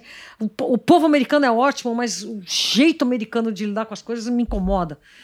Mas é assim, não pergunte, não é? Essa frase fala-se que é do Kennedy, não pergunte o que você, o que o povo, o que o Estado pode fazer para você, pergunte o que você pode fazer para o Estado. Isso. É. é. é uma diferença muito grande. É uma diferença muito grande, que é uma coisa que está atávica do povo latino católico versus, aí é um versus, do povo anglo-saxônico de uma igreja reformada em que você tem uma cidadania naquela cultura hum, que se cobra muito. Aqui falta muito cidadania. Capital cívico, né? Exato. O povo maravilhoso brasileiro, é. mas não puxa para si responsabilidade de nada. Tudo culpa do outro, culpa do Estado, culpa do governante, culpa do prefeito, culpa do... Nunca é ele que jogou o lixo na rua, nunca é ele que acelerou, nunca é ele que, que questionou a velocidade na marginal. Quer dizer, é. É, eu não vejo isso mudar. E eu vejo isso piorar. Hein? Bom, mudando aqui de assunto, é, você é uma tem uma personalidade, você tem uma personalidade forte, você tem essa marca, né, que eu conversei, que eu brinquei aqui no começo do, do episódio aí do teu do teu cabelo também, que você é sinônimo de bicicleta, o cabelo desgrenhado, enfim, a tua vídeo reportagem é uma marca, o formato como você grava é, é, é uma marca registrada tua que você foi foi imprimindo ao longo dos anos. Agora, como é que é a Renata Falzoni fora da tela da TV, fora das mídias eletrônicas, das redes? Existe a diferença entre Opa. a Renata Falzoni pessoa física e pessoa jurídica? Existe. E, e, esse jurídico se confunde, né? Porque as pessoas me contam e falam, pô, Renata, você é igualzinha ao que você é no vídeo. Mas assim, quando eu não tenho trabalho, quando eu tô de folga, é se esconder debaixo da cama, assistir Netflix, assistir filme, adoro assistir cinema, adoro, fico o dia inteiro assistindo, analisando o roteiro, analisando o diálogo, analisando a fotografia, eu adoro, adoro isso. Adoro pedalar e, e, e, não gosto muito de badalação. Já gostei, todo mundo. Por mais que eu seja uma pessoa, pessoa boêmia, eu gosto de ver, eu sou mais voyeur, sabe? Ver, passar, ver as pessoas nas ruas, observar, observar o bastidor. Você ainda sai à noite para dar um rolê de bike? Ah, sim, sem dúvida. Pô, pô, muitas vezes eu chego aqui de madrugada. Encontro os grupos, me alinho a eles, tudo. Mas assim, eu sou. Eu, eu, eu, eu, eu não gosto de mídia social elas são trabalhadas necessariamente por uma equipe. Eu nunca falo o que eu estou fazendo, eu nunca. Eu sempre fui Você assim. tem as mídias sociais do bike é legal, que enfim. as pessoas trabalham para mim. Sim. Mesmo o meu figura pública, as pessoas trabalham para mim. Eu sou zero fã do Facebook, eu não gosto nada do Facebook. Adoro o YouTube. Gosto do YouTube porque no YouTube eu coloco coisa madura, coisa bem feita, não é blá blá blá. É bem colocado. É democrático porque você tem o seu canal independente de qualquer diretor de TV, enfim. Agora, o Facebook, você tem que ficar falando o que você está fazendo. Eu não acho errado. Acho maravilhoso. É. Eu poderia trabalhar melhor no Instagram. Eu, às vezes eu esqueço. Às vezes eu esqueço de, de, fazer coisas, mais coisas no Instagram, que é uma coisa maravilhosa, tudo. Mas eu não invisto meu tempo nas mídias sociais procurando. E eventualmente é um erro, mas eu acho que é uma coisa da, da minha geração. Eu prefiro pegar a bike e passear. Ou, por o, exemplo. Você acha que você está que... renovando o teu público? Olha, os números dizem que sim. Ai, por exemplo, no, no. Eu, Renata, mulher, 60, quase 65 anos, represento menos de 1% do, do, do, de quem está no, no, no, YouTube Bike é Legal. Eu tenho 50% entre 18 e 34 anos. 50% legal. Do, do, do, público. Isso, isso, é bacana, né? Porque dá uma continuidade para o teu trabalho, né? Mostra que você não está também parada no tempo. Mas eu, eu, eu entendo, assim, uma coisa gozada, né? Que eu acho que eu sou it. Eu não sou nem chi, nem ri, nem cyclist, é it, sabe? é uma, eu não acho nem bom nem ruim, é uma, é, uma, é uma questão assim, porque existe assim uma. Eu tenho me aprofundado muito, eu tenho fazido valer nos, no, no, nos meus últimos vídeos de uma coisa que eu gosto, que é explicar a geometria da bicicleta, explicar a técnica. Não ficar complicando. Então, você assiste meus últimos vídeos, eu vou explicar de tal maneira que uma, uma pessoa desinteressada em mecânica, desinteressada da, de entender ângulo de bike, tudo que vai entender. Vai entender porque eu explico. Eu tô, eu tô fazendo um desafio que é explicar o que eu conheço de tecnologia de bicicleta, sendo que eu não conheço a ponta. Eu conheço profundamente o necessário. Então, quando a ponta vem e começa a mudar, eu já começo a questionar. Isso daqui é blá blá blá para vender.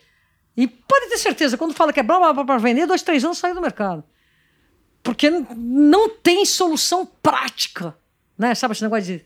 Né? Não tem solução prática, vai morrer, vai morrer. E eu não sou nenhuma vidente para saber. É, é, é, ser apaixonada pela simplicidade da organicidade de você pedalar. Né? E, e, e antes de. Eu fiz arquitetura, eu trabalhei em cálculo estrutural de viga de alumínio muito tempo. Fiz fiz cálculo na unha de pontes, de concreto. Quer dizer, eu, eu, eu tenho uma. Hoje eu não sei fazer nada disso mais, mas eu, eu, eu sei dizer como que se faz cálculo de estrutura metálica, cálculo de pontes, de obras de arte, como eles falam. Quer dizer, quando eu vejo uma bicicleta, uma geometria da bicicleta, porra, eu entendo a interferência na pilotagem. Sabe, eu, eu não sou nenhuma campeã de pilotagem, mas eu piloto aquela coisa. Eu vim de moto, vim de, né? gosto de pilotar, gosto de sentir o balé, tudo. Então eu tenho feito vídeos tentando explicar isso que, do, gozada que os primeiros vídeos, o pessoal veio massacrando. Um pouco imaginando que como que podia eu estar tá explicando. É. Eu, uma mulher de idade. Aí eu falei, sabe do que mais? Dane-se. Aí os caras começaram a entender que eu estava indo mais a fundo, mais a fundo. E eu tenho feito uns testes de bicicletas elétricas aí, inclusive falando das diferenças dos motores. Meu, tô gostando. Então, eu quero falar disso com você, mas já já. A bike te deu dinheiro? Veja bem, a bicicleta em si, não, e não é o que eu objetivei dela. A comunicação de do, da, da, bicicleta esportiva, a comunicação de uma, de uma cidade acessível, tudo, a, a as produções de vídeos em relação à mobilidade, a bicicleta estando ou não em primeiro, segundo plano, aí sem dúvida nenhuma é o que está me mantendo. Agora, a bicicleta, a bicicleta determinou eu ter um padrão de vida excelente a um custo fixo baixo que, porra, determinou conseguir botar minha filha numa boa escola, estou botando meus netos numa boa escola, porque eu não gasto com carro, eu não gasto com as pessoas, eu convido as pessoas a fazerem o cálculo que elas do gasto com estacionamento, com mesmo assim eu ainda tenho um custo, um custo estúpido porque eu tenho carro, tenho PVA e, e eventualmente gasto a gasolina, tudo seguro. Eu ainda tenho esse gasto com o carro que eu poderia não ter e economizar mais ainda. E eu faço essa conta. Eu faço essa, eu faço essa conta igualzinho um trabalhador que vai que, que precisa de, de bicicleta para o primeiro transporte para parar no bicicletário, porque ele já empenhou essa economia na educação do filho, numa em algum curso para ele, tudo. Quer dizer, eu tenho eu sou uma pessoa que faz conta. Bacana. Você viajou o mundo inteiro, né? Praticamente aí. Quantos países você tem? Essa de bicicleta, Já 28. Contou? 28. 28. Eu, eu conheço mais países. Mas rodar de bicicleta, e é rodar mesmo, não é pegar dar uma voltinha, Isso, é. não. Rodar de bicicleta. Qual foi, países. qual foi assim a, o, o, país ou a aventura que, que, mais que mais te gravou e por quê? Assim, tem alguma que mais se sobressaiu aí que você recorda? É, é interessante porque elas têm a ver com o momento sempre, né? Mas assim, em 2002, eu fiz Coreia e Japão de bicicleta por conta da Copa do Mundo. E o Japão foi um país que me mostrou que mobilidade é uma questão de você garantir a democracia.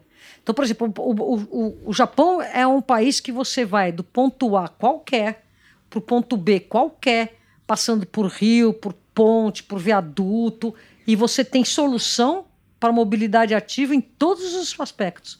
Você não é obrigado a ir de carro do ponto A ao ponto B porque tem um viaduto, tem um cebolão que, não te, que te impede. O que, que me impede eu, Renata, sair aqui e ir para o Alphaville, que é aqui do lado, que são 12 quilômetros da minha casa em plano? Os obstáculos urbanos.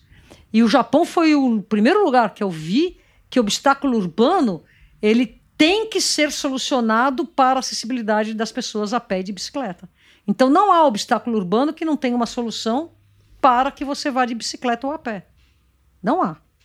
Super isso, interessante e legal. Isso me quebrou, me, me, quebrou as pernas. É claro que outros países teriam me mostrado isso, mas o Japão, para mim, foi o primeiro país que me mostrou isso. Entendeu? E um país que foi um desafio pedalar, porque é mão inglesa, né? Então você tem que. Ainda tem isso, né? tem isso, é. É muito louco isso. Agora, outros, outros lugares, assim, por exemplo, Cuba. Cuba é um país que tem. Você vai ter poucas mortes por 100 mil habitantes em acidente de trânsito. O país recordista do mundo em termos de morrer poucas pessoas no trânsito é a Suécia. E eles devem estar com uma morte por 100 mil habitantes. O Brasil tem mais de 20, 20, 22. É Venezuela está né? em 40. Né? Uh, e, e, assim, a média do Brasil é 22. São Paulo puxa para baixo essa média porque nós estamos com 8, 9. E mesmo assim são dois pedestres por dia, dois motociclistas por dia aqui na cidade. É. Né? Aí você vai para o norte e nordeste, vai fazer com que nós tenhamos uma média de 20, 22. Cuba é 9. Então é interessante você ver isso. Primeiro, tem menos carros. Mas por quê? Porque tem povo criado na condição de que as pessoas são iguais. Por mais que Cuba tenha milhões de problemas, a Revolução Cubana ela trabalhou em cima da igualdade das pessoas. E a igualdade das pessoas faz com que, quando você está de carro, você não vá atropelar o pedestre. Então eu me lembro de estar em Cuba de bicicleta e pegar uma contramão, nenhum carro. A pessoa vem, não, não, não faça isso, é perigoso para você, ande na mão. Sabe, a, a, a, a preocupação legal. Das pessoas, não como seria um alemão para ficar, uh, eu não posso falar palavrão, mas uh, jogando regras na minha cabeça. Não, não é isso. É ser igual, valorizar a vida. É, se preocupar com o outro. Cuba, zero estrutura, zero Curioso, estrutura. eu não tinha noção de que é era assim. Um país de quinto mundo em que morrem poucas pessoas no trânsito porque as pessoas tomam cuidado uma com as outras. Né? Tomam cuidado. Elas são delicadas, elas são carinhosas entre elas. E é um país latino, cheio de problemas. Todos os problemas que você pode imaginar, eles têm. Até, aí você vai para uma África do Sul, morre gente direto na rua. Quer dizer, você. É, é, é muito interessante como tem a ver com essa ligação. Então, por exemplo, você pedalar. Aí você vai, olha que coisa maluca que aconteceu comigo. Você vai. Qual é o suprassumo de solução para a mobilidade em, em locais que tem conflito? Num povo de cidadania de alto nível de cidadania. Você chega nesse lugar, faz um piso diferente do asfalto, brrr, sabe, entretravados, aqueles bloquinhos, tira toda e qualquer sinalização. O motorista entrou ali, entendeu que ele tem que tomar conta. Pedestre entrou lá, entende que ele pode, ele vai. O ciclista está lá, entende que ele deve respeito ao pedestre e ele pode, pode olhar feio para o carro, para o motorista, porque a vez é dele. Então eles diminuem os incidentes tirando a sinalização. Isso é o suprassumo do avançado na Holanda, por exemplo, que estão fazendo testes disso na Holanda, desculpe, na, na, em Londres, em algumas cidades da Alemanha. A Alemanha é difícil fazer isso porque eles são muito law lovers, né? Seta, regulagem, obedecer, uh, segregar, tudo isso é muito alemão. A Holanda é mais flexível nisso. Aí você vai para uma cidade brasileira chamada Afuá, no interior do Pará, em que não tem carro e que não tem uma placa de sinalização e que tem zero, zero mortes de trânsito, zero, zero mortes de trânsito, sendo que as pessoas têm um código de respeito uma entre as outras. E claro, tem milionário, claro, tem pobre, e as pessoas se respeitam nas ruas porque não tem a figura do carro para promover a desigualdade social aplicada que é o que o carro serve aqui. Eu sou marcana, eu tenho status, sai da minha frente. Você e eu se isola pesado, dentro do teu carro, né? É, é o teu, sai da tua, frente, senão eu te passo teu tanque cima, de guerra. Né? Tanque de guerra. Então, aí você tem, por exemplo, em Afuá, você pedala, você vai fazer uma conversão à direita numa bicicleta de carga. Eu estava com 20 quilos de carga atrás e carregando o Murilo, que estava com o pé machucado, ele pesa 70 quilos. Eu vou virar à direita numa bicicleta de carga, ele sentado na frente eu atrás. O cara vê, entende que eu tenho que abrir a curva. Ele automaticamente já a gente faz aquela curva na, na mão inglesa. E não está marcado, é o código orgânico entre as pessoas. Numa cidade em que não existe desigualdade no acesso ao espaço público. Criança de 7 anos levando uma criança de 4 anos na garupa para a escola. Zero e, acidentes. E, e, sempre foi assim lá? Você pesquisou assim, isso? Sempre foi assim. E sempre foi evoluindo. Quer dizer, você tira a, a população da FUA, coloca paulistano lá, em três horas você lotou o hospital de acidentados. é verdade. É. Porque eles não têm respeito entre as pessoas, não, não, não respeitam o timing. Então, assim, você falou qual é o lugar mais interessante. Quer dizer, é interessante porque você, através da mobilidade, através de como as pessoas se comportam nas ruas, você compreende a natureza no povo. A Alemanha tem 70 mil quilômetros de ciclovias e cabe 23 vezes dentro do Brasil. O Brasil não tem 70 mil quilômetros de estradas federais. Só para você ver o que é 70 Uau. mil quilômetros de ciclovias num país que cabe 23 vezes dentro do Brasil. Eu adoro a Alemanha, mas vai você sair minimamente por exemplo, uma placa de proibido bicicleta lá é idêntica à nossa placa de permitido bicicleta, que é um vermelho e a bike. O vermelho para eles é o proibido, não é o corte. O azul, a bicicleta com o anel azul é permitido. A bicicleta com anel vermelho é proibido. Você, brasileiro, tá lá, olha, opa, é por aqui. Aí quando você vê, você tá numa estrada, o cara vai passar por você, te buzinando, te xingando, e se te atropelar, vai atropelar uma vez na ida, outra vez na volta, porque ele tem a razão, ele tava, na, é aquela coisa segregada. Quer dizer, a Alemanha é maravilhosa, mas não é a cultura do compartilhamento que você vai ter numa Cuba, que você não vai ter exatamente numa, numa Holanda, mas que você tem o grau de civilização numa Holanda que consegue permitir tirar totalmente a sinalização, que é um avanço. Né? Cada, cada, Nossa, não tem é um, um super avanço, né? É um super avanço. Se você propõe um negócio desse aqui, vão te botar assim na cadeia, você é. maluca, bota no hospício.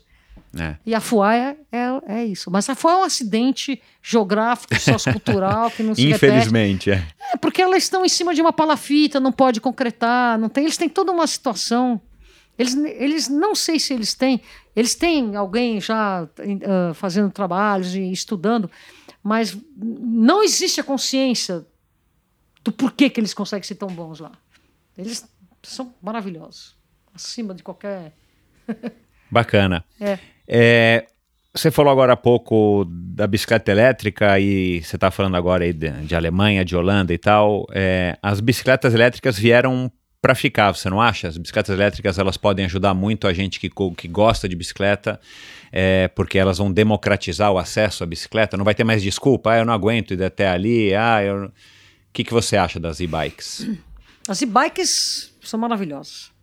A energia elétrica, falar que ela é limpa, isso, isso, aquilo, né? a gente tem que colocar em pauta o que fazer com essas baterias e tudo mais. Né?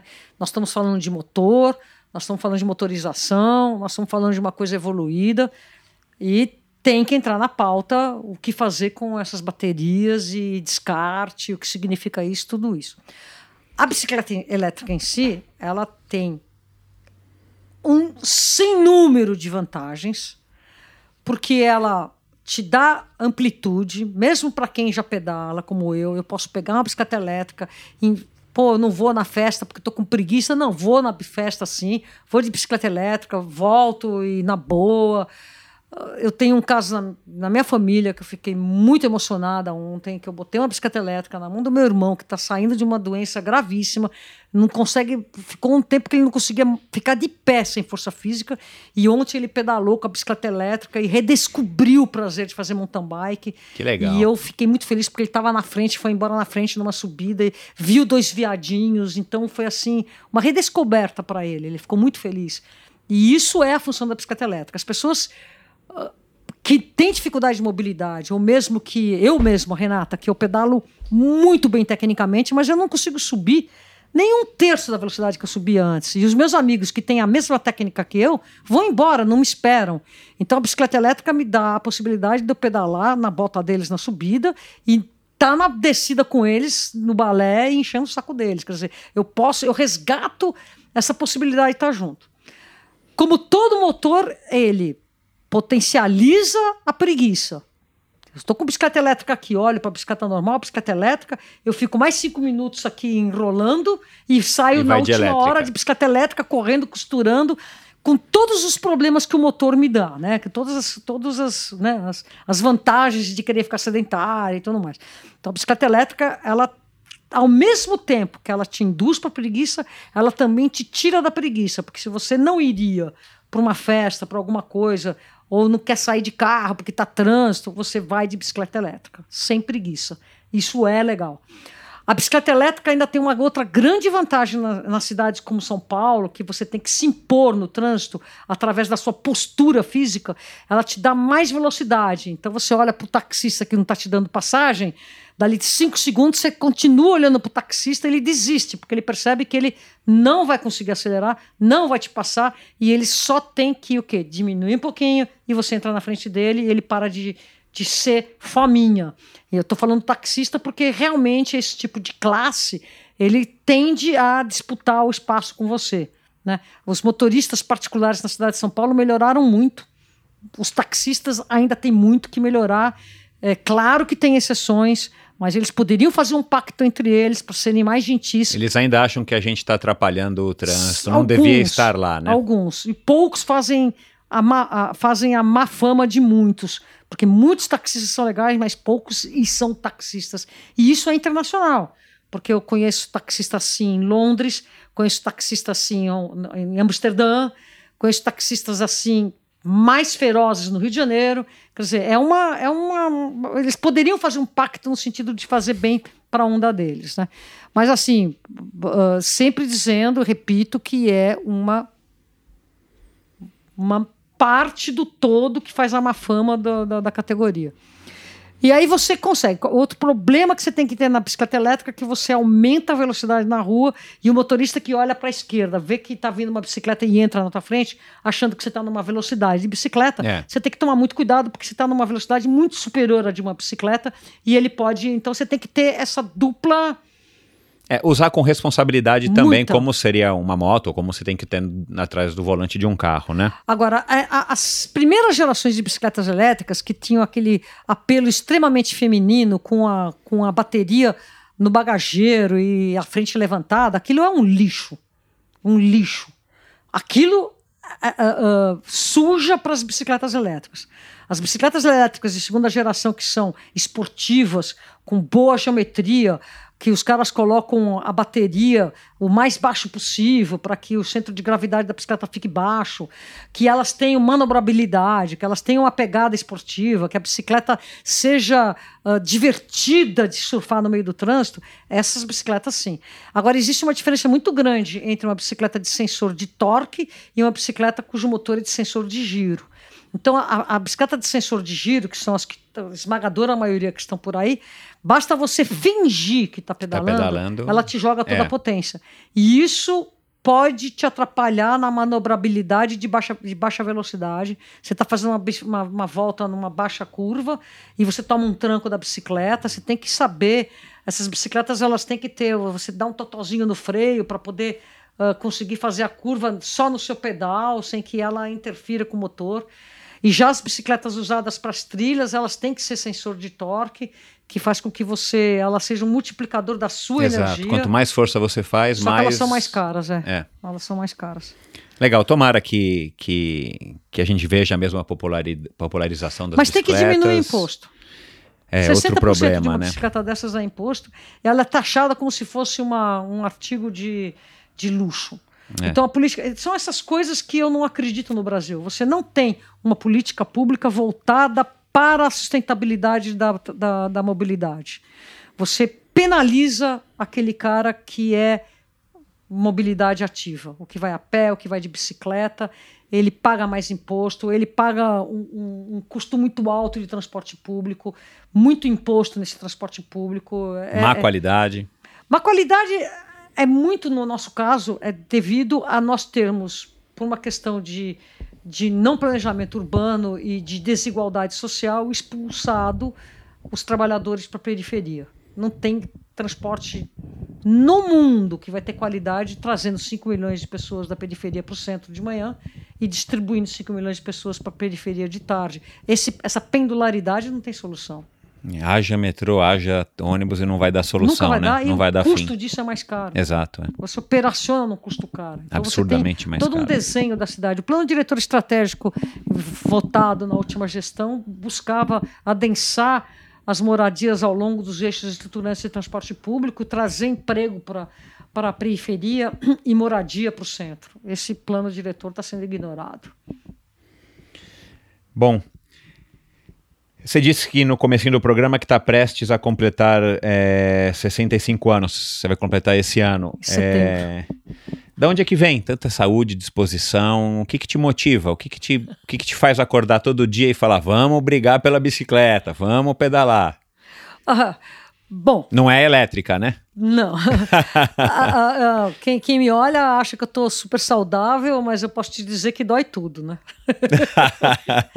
Inclusive, Não, mas é a motivação e o é. pique. Ah, o corpo vai padecendo, mas é a cabeça, né? Ah, a cabeça é quem manda. Ah, é. Isso é uma coisa de família. Tem que, eu gosto. Assim, se eu tivesse sem estar com as coisas acontecendo, eu ia estar muito triste. Então, hoje, o que, que eu estou fazendo hoje? O bike é legal, tá legal. Eu tenho um patrocinador que tá muito bacana, que é o Itaú, que entende, tá comigo. Eu agora estou enveredando numa outra área, que é uma área que eu há muitos anos queria entrar, que é de produzir cinema. Então eu fiz esse documentário, Bicicleta Brasil, Pedalar é um Direito, com as imagens de 20 anos atrás. E agora eu estou fazendo um outro documentário que vai ficar pronto agora no final de maio, que chama-se Na Busca do Elo Perdido, que vai tratar justamente dessa, dessa migração do uso da bicicleta de trabalhador para uma classe média que, que mora mais perto do seu trabalho, que está agregando valor à sua bicicleta, que está usando ela como meio de transporte, também como meio de esporte, que está provocando uma mudança de política pública no centro expandido, no lugar de classe média alta e eu vou buscar onde que está o elo perdido desse trabalhador que vai persistir, que ainda vai ser o cara que vai conseguir trazer política pública no futuro, inspirado, tendo sido o inspirador dessa classe média que está aqui criando e que vai ser o inspirador desse cara que resistiu. Não sei se você entendeu o que eu falei. Não, entendi. É na busca do elo perdido. Não, legal, título bem legal. É. E para quando que isso? Tem previsão? Maio, tá em que fase? Maio. Da captação, produção. De captação. É, a gente edita no susto aqui, né? Fecha todo mundo, pizza por debaixo da porta e edição, né? Então eu vou entrar em edição aqui no fevereiro, março, abril.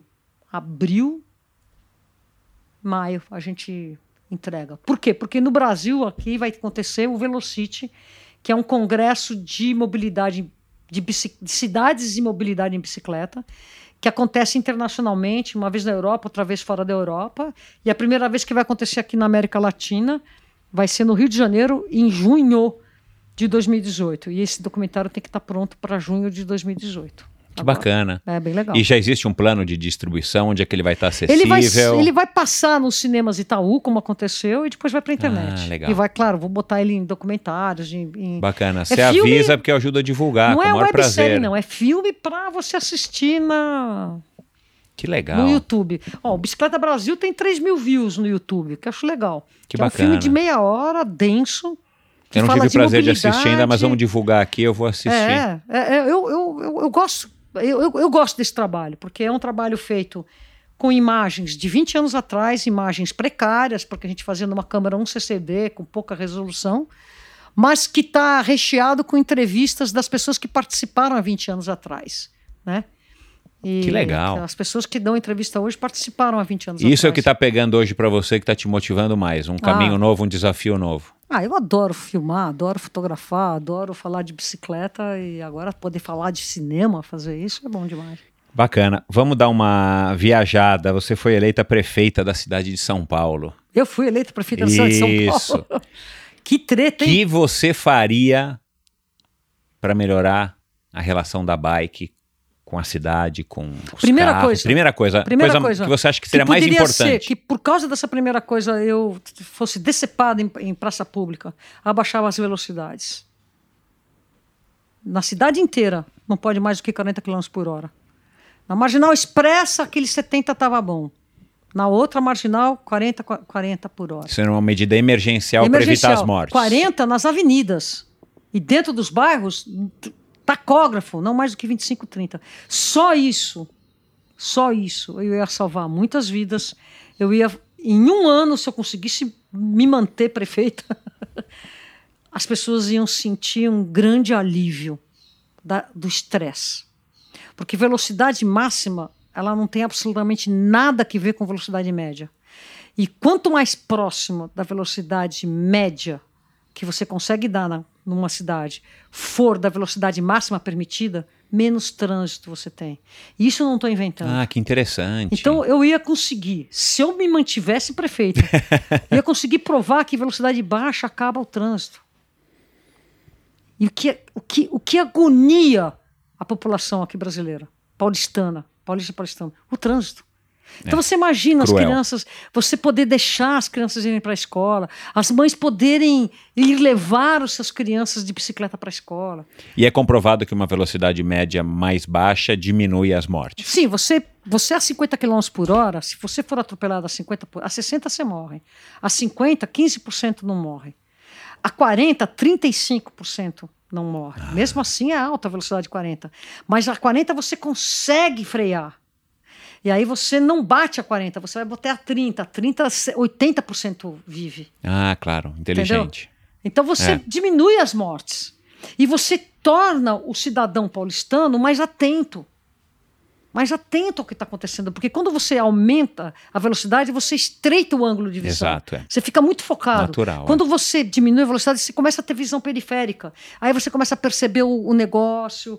O, o, Isso daí, claro que com estrutura cicloviária, com readequação das calçadas, com eu, eu acho mais importante você readequar as calçadas para você trazer os velhos para caminhar, para você trazer os cadeirantes para rodar as suas, as suas cadeiras, do que propriamente a estrutura cicloviária. A estrutura cicloviária é fundamental numa cidade em que as pessoas estão rodando a 50 km por hora de carro. Se você coloca essas pessoas a 40, a estrutura cicloviária fica questionável. Ela vai só estar dentro de avenidas. Isso. Então você diminui Faz sentido, o problema. Total. É. Entendeu? Agora, um prefeito que fizer isso, assim, o grande erro do atual prefeito foi não surfar na onda que decepou a cabeça do anterior. Porque está provado, isso está nos, nos documentos da Organização Mundial de Saúde. Para você melhorar a qualidade de vida de uma cidade, você tem que diminuir a velocidade. E para você diminuir a velocidade, você vai ter um custo de capital político. O Haddad pagou com dele, o Dória não surfou nessa onda. Ele poderia ter surfado nessa onda, ele não surfou. Uma pena. Né? Ah, eu questiono a inteligência. Agora vamos falar um pouquinho de esporte, né? Você tem uma relação também com a bicicleta aí como meio de, da prática de modalidades esportivas e como cidadã brasileira, enfim. O que, que falta para a gente ter mais campeões no nosso esporte? Além do que, abaixar a velocidade é uma coisa que não custa dinheiro. Você vai ter que mudar as placas, concordo. Isso, Isso é investimento. E educar, fazer alguma campanha, enfim, né, para poder Mais do mostrar. que a mídia tá é. pulando em cima do pescoço, já eles iriam estar tá falando. Dá voz a quem sabe falar.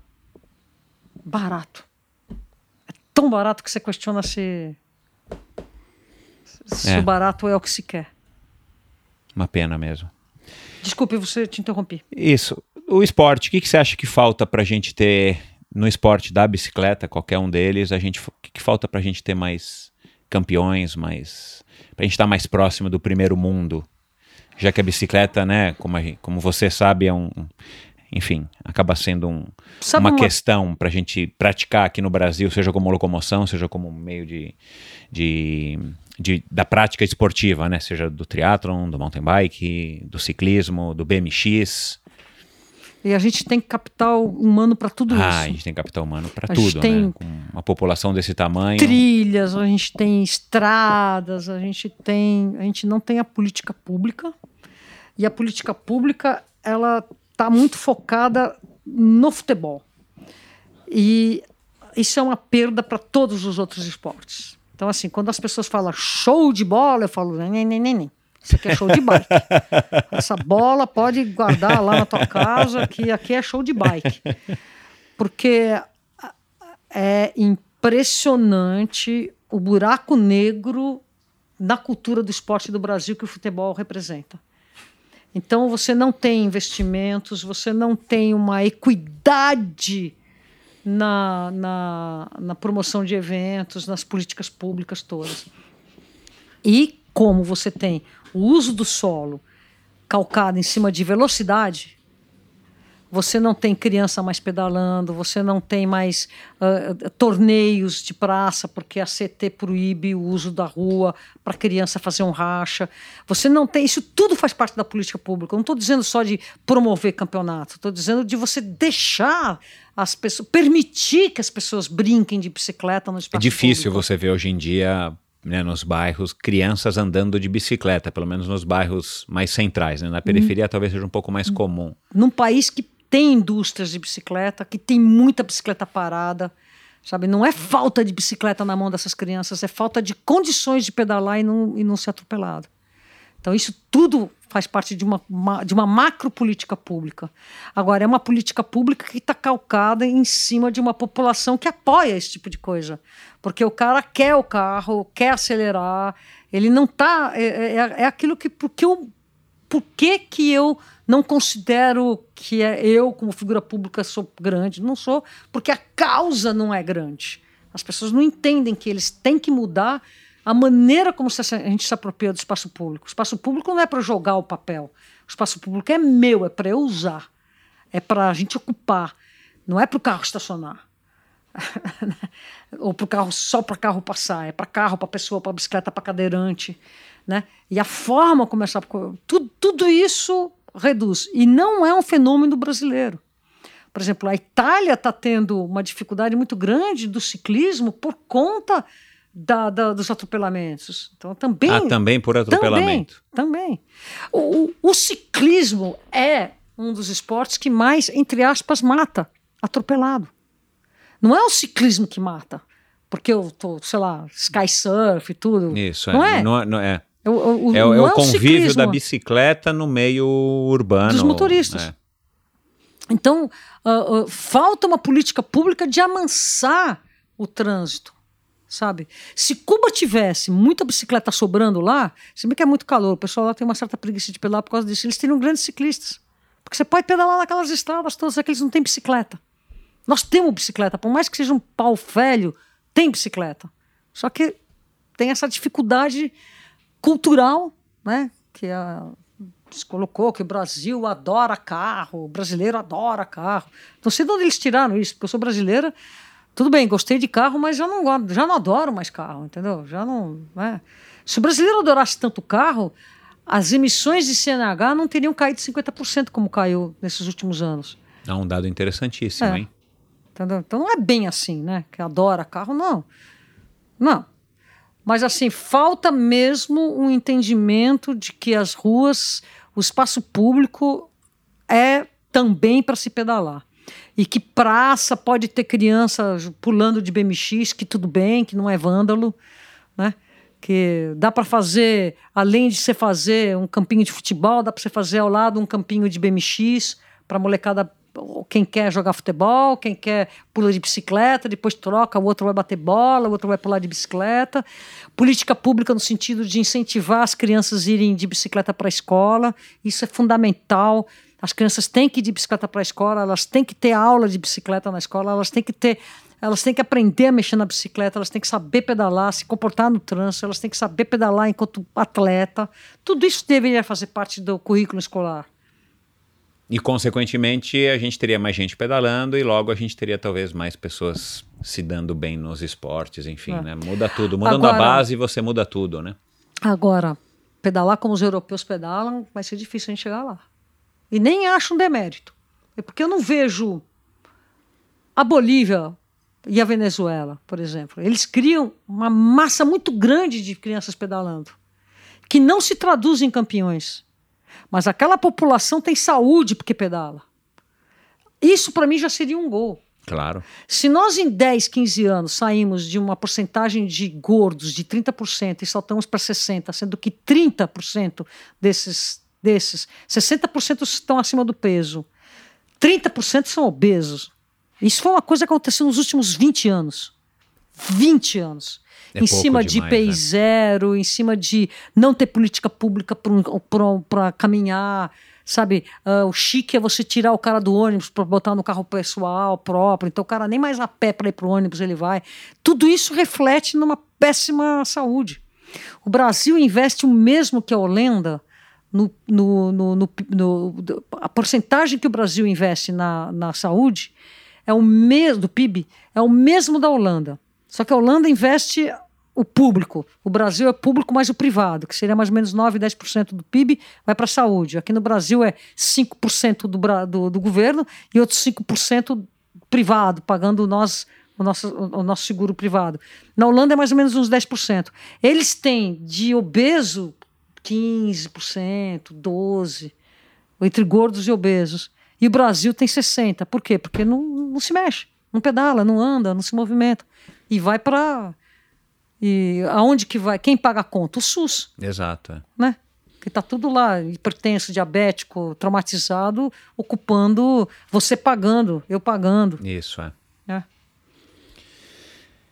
Bom, é... Tô invadindo bem o teu tempo aí, hein, mano? O Caio, o Caio, é, estamos acabando já, Renata, mas é que a conversa tá tão legal. O Caio, você falou que tem sete, teu neto, e a Júlia tem 14. Eles pedalam? Um, o, o, Caio menos. Não, quer dizer, o Caio também pedala muito. A Júlia, meu, ela fez coisas maravilhosas comigo. Que legal. E o Caio vai com o pai direto pro clube pedalando. Pedalam sim. Ah, que bacana. Pedalam sim. E o Caio é bom de BMX. A Júlia agora eu vou estar dando uma bicicleta para ela, porque ela tá com 1,74m de altura. Uau. Não, não dá mais para andar Com 14 nas, anos, nas não. minhas bicicletinhas, né?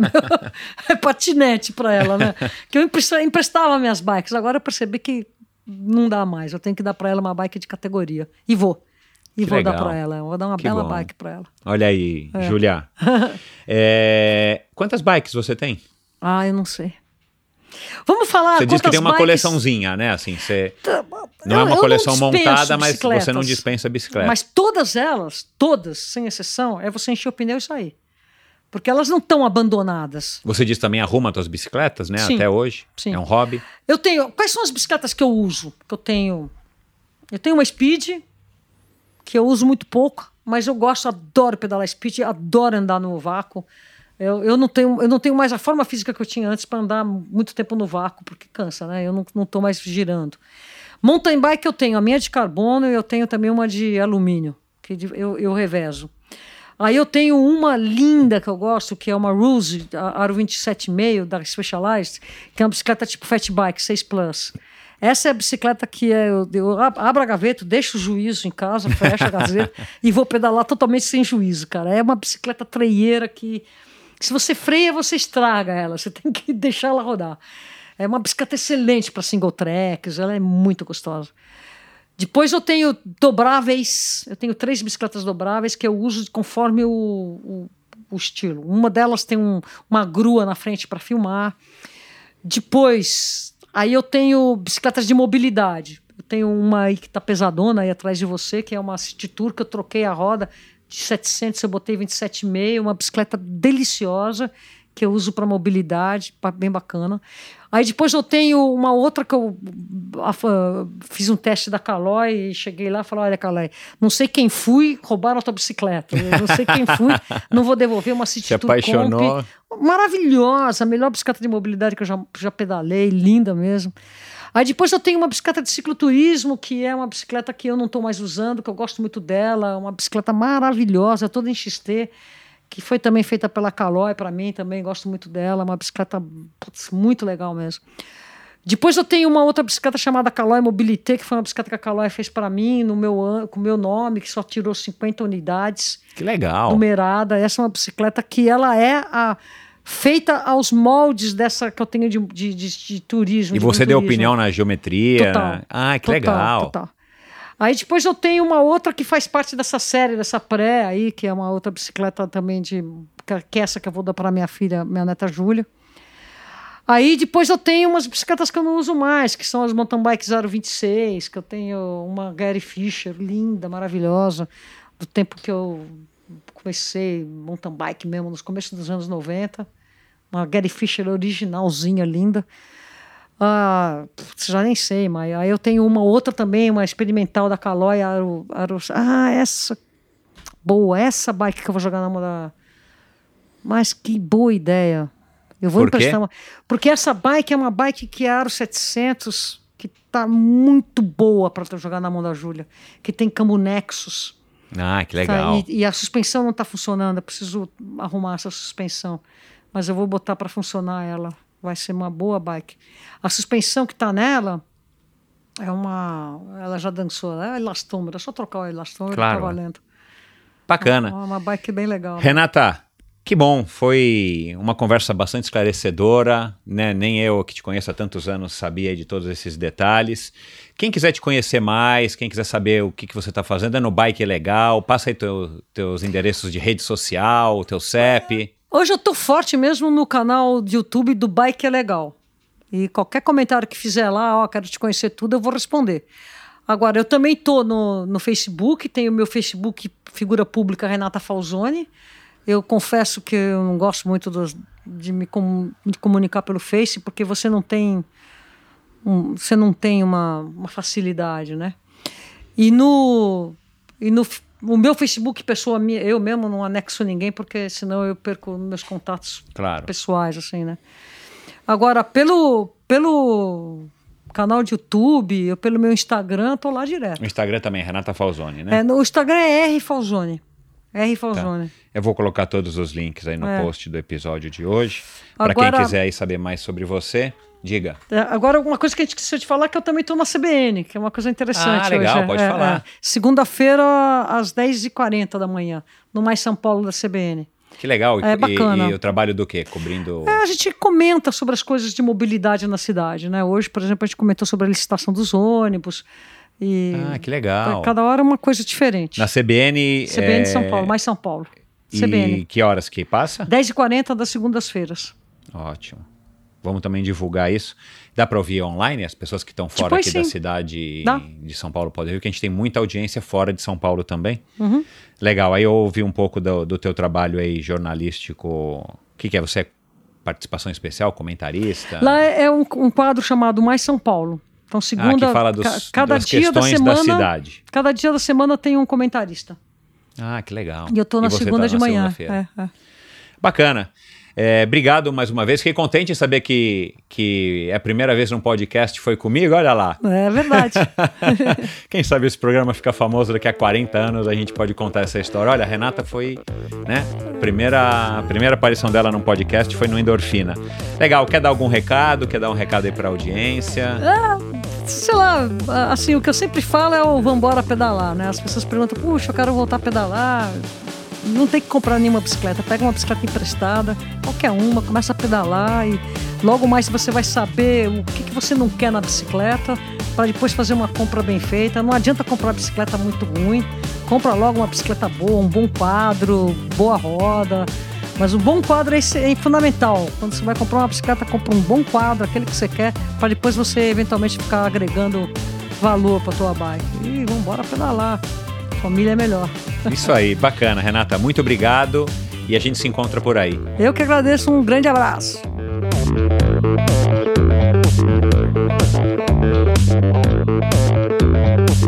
Este episódio foi um oferecimento de Bovem Energia.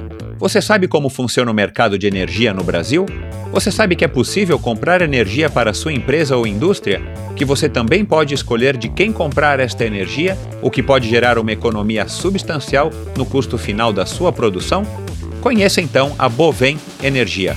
A Bovem é uma comercializadora de energia que também presta serviços de gestão e migração. Assim como meus convidados, para a Bovem, energia é um assunto muito sério. Uma empresa sólida e confiável, com profissionais experientes e treinados para lhe oferecer agilidade no atendimento, robustez e competência na condução dos negócios. Saiba mais em bovem.com.br. B-O-V-E-N.com.br.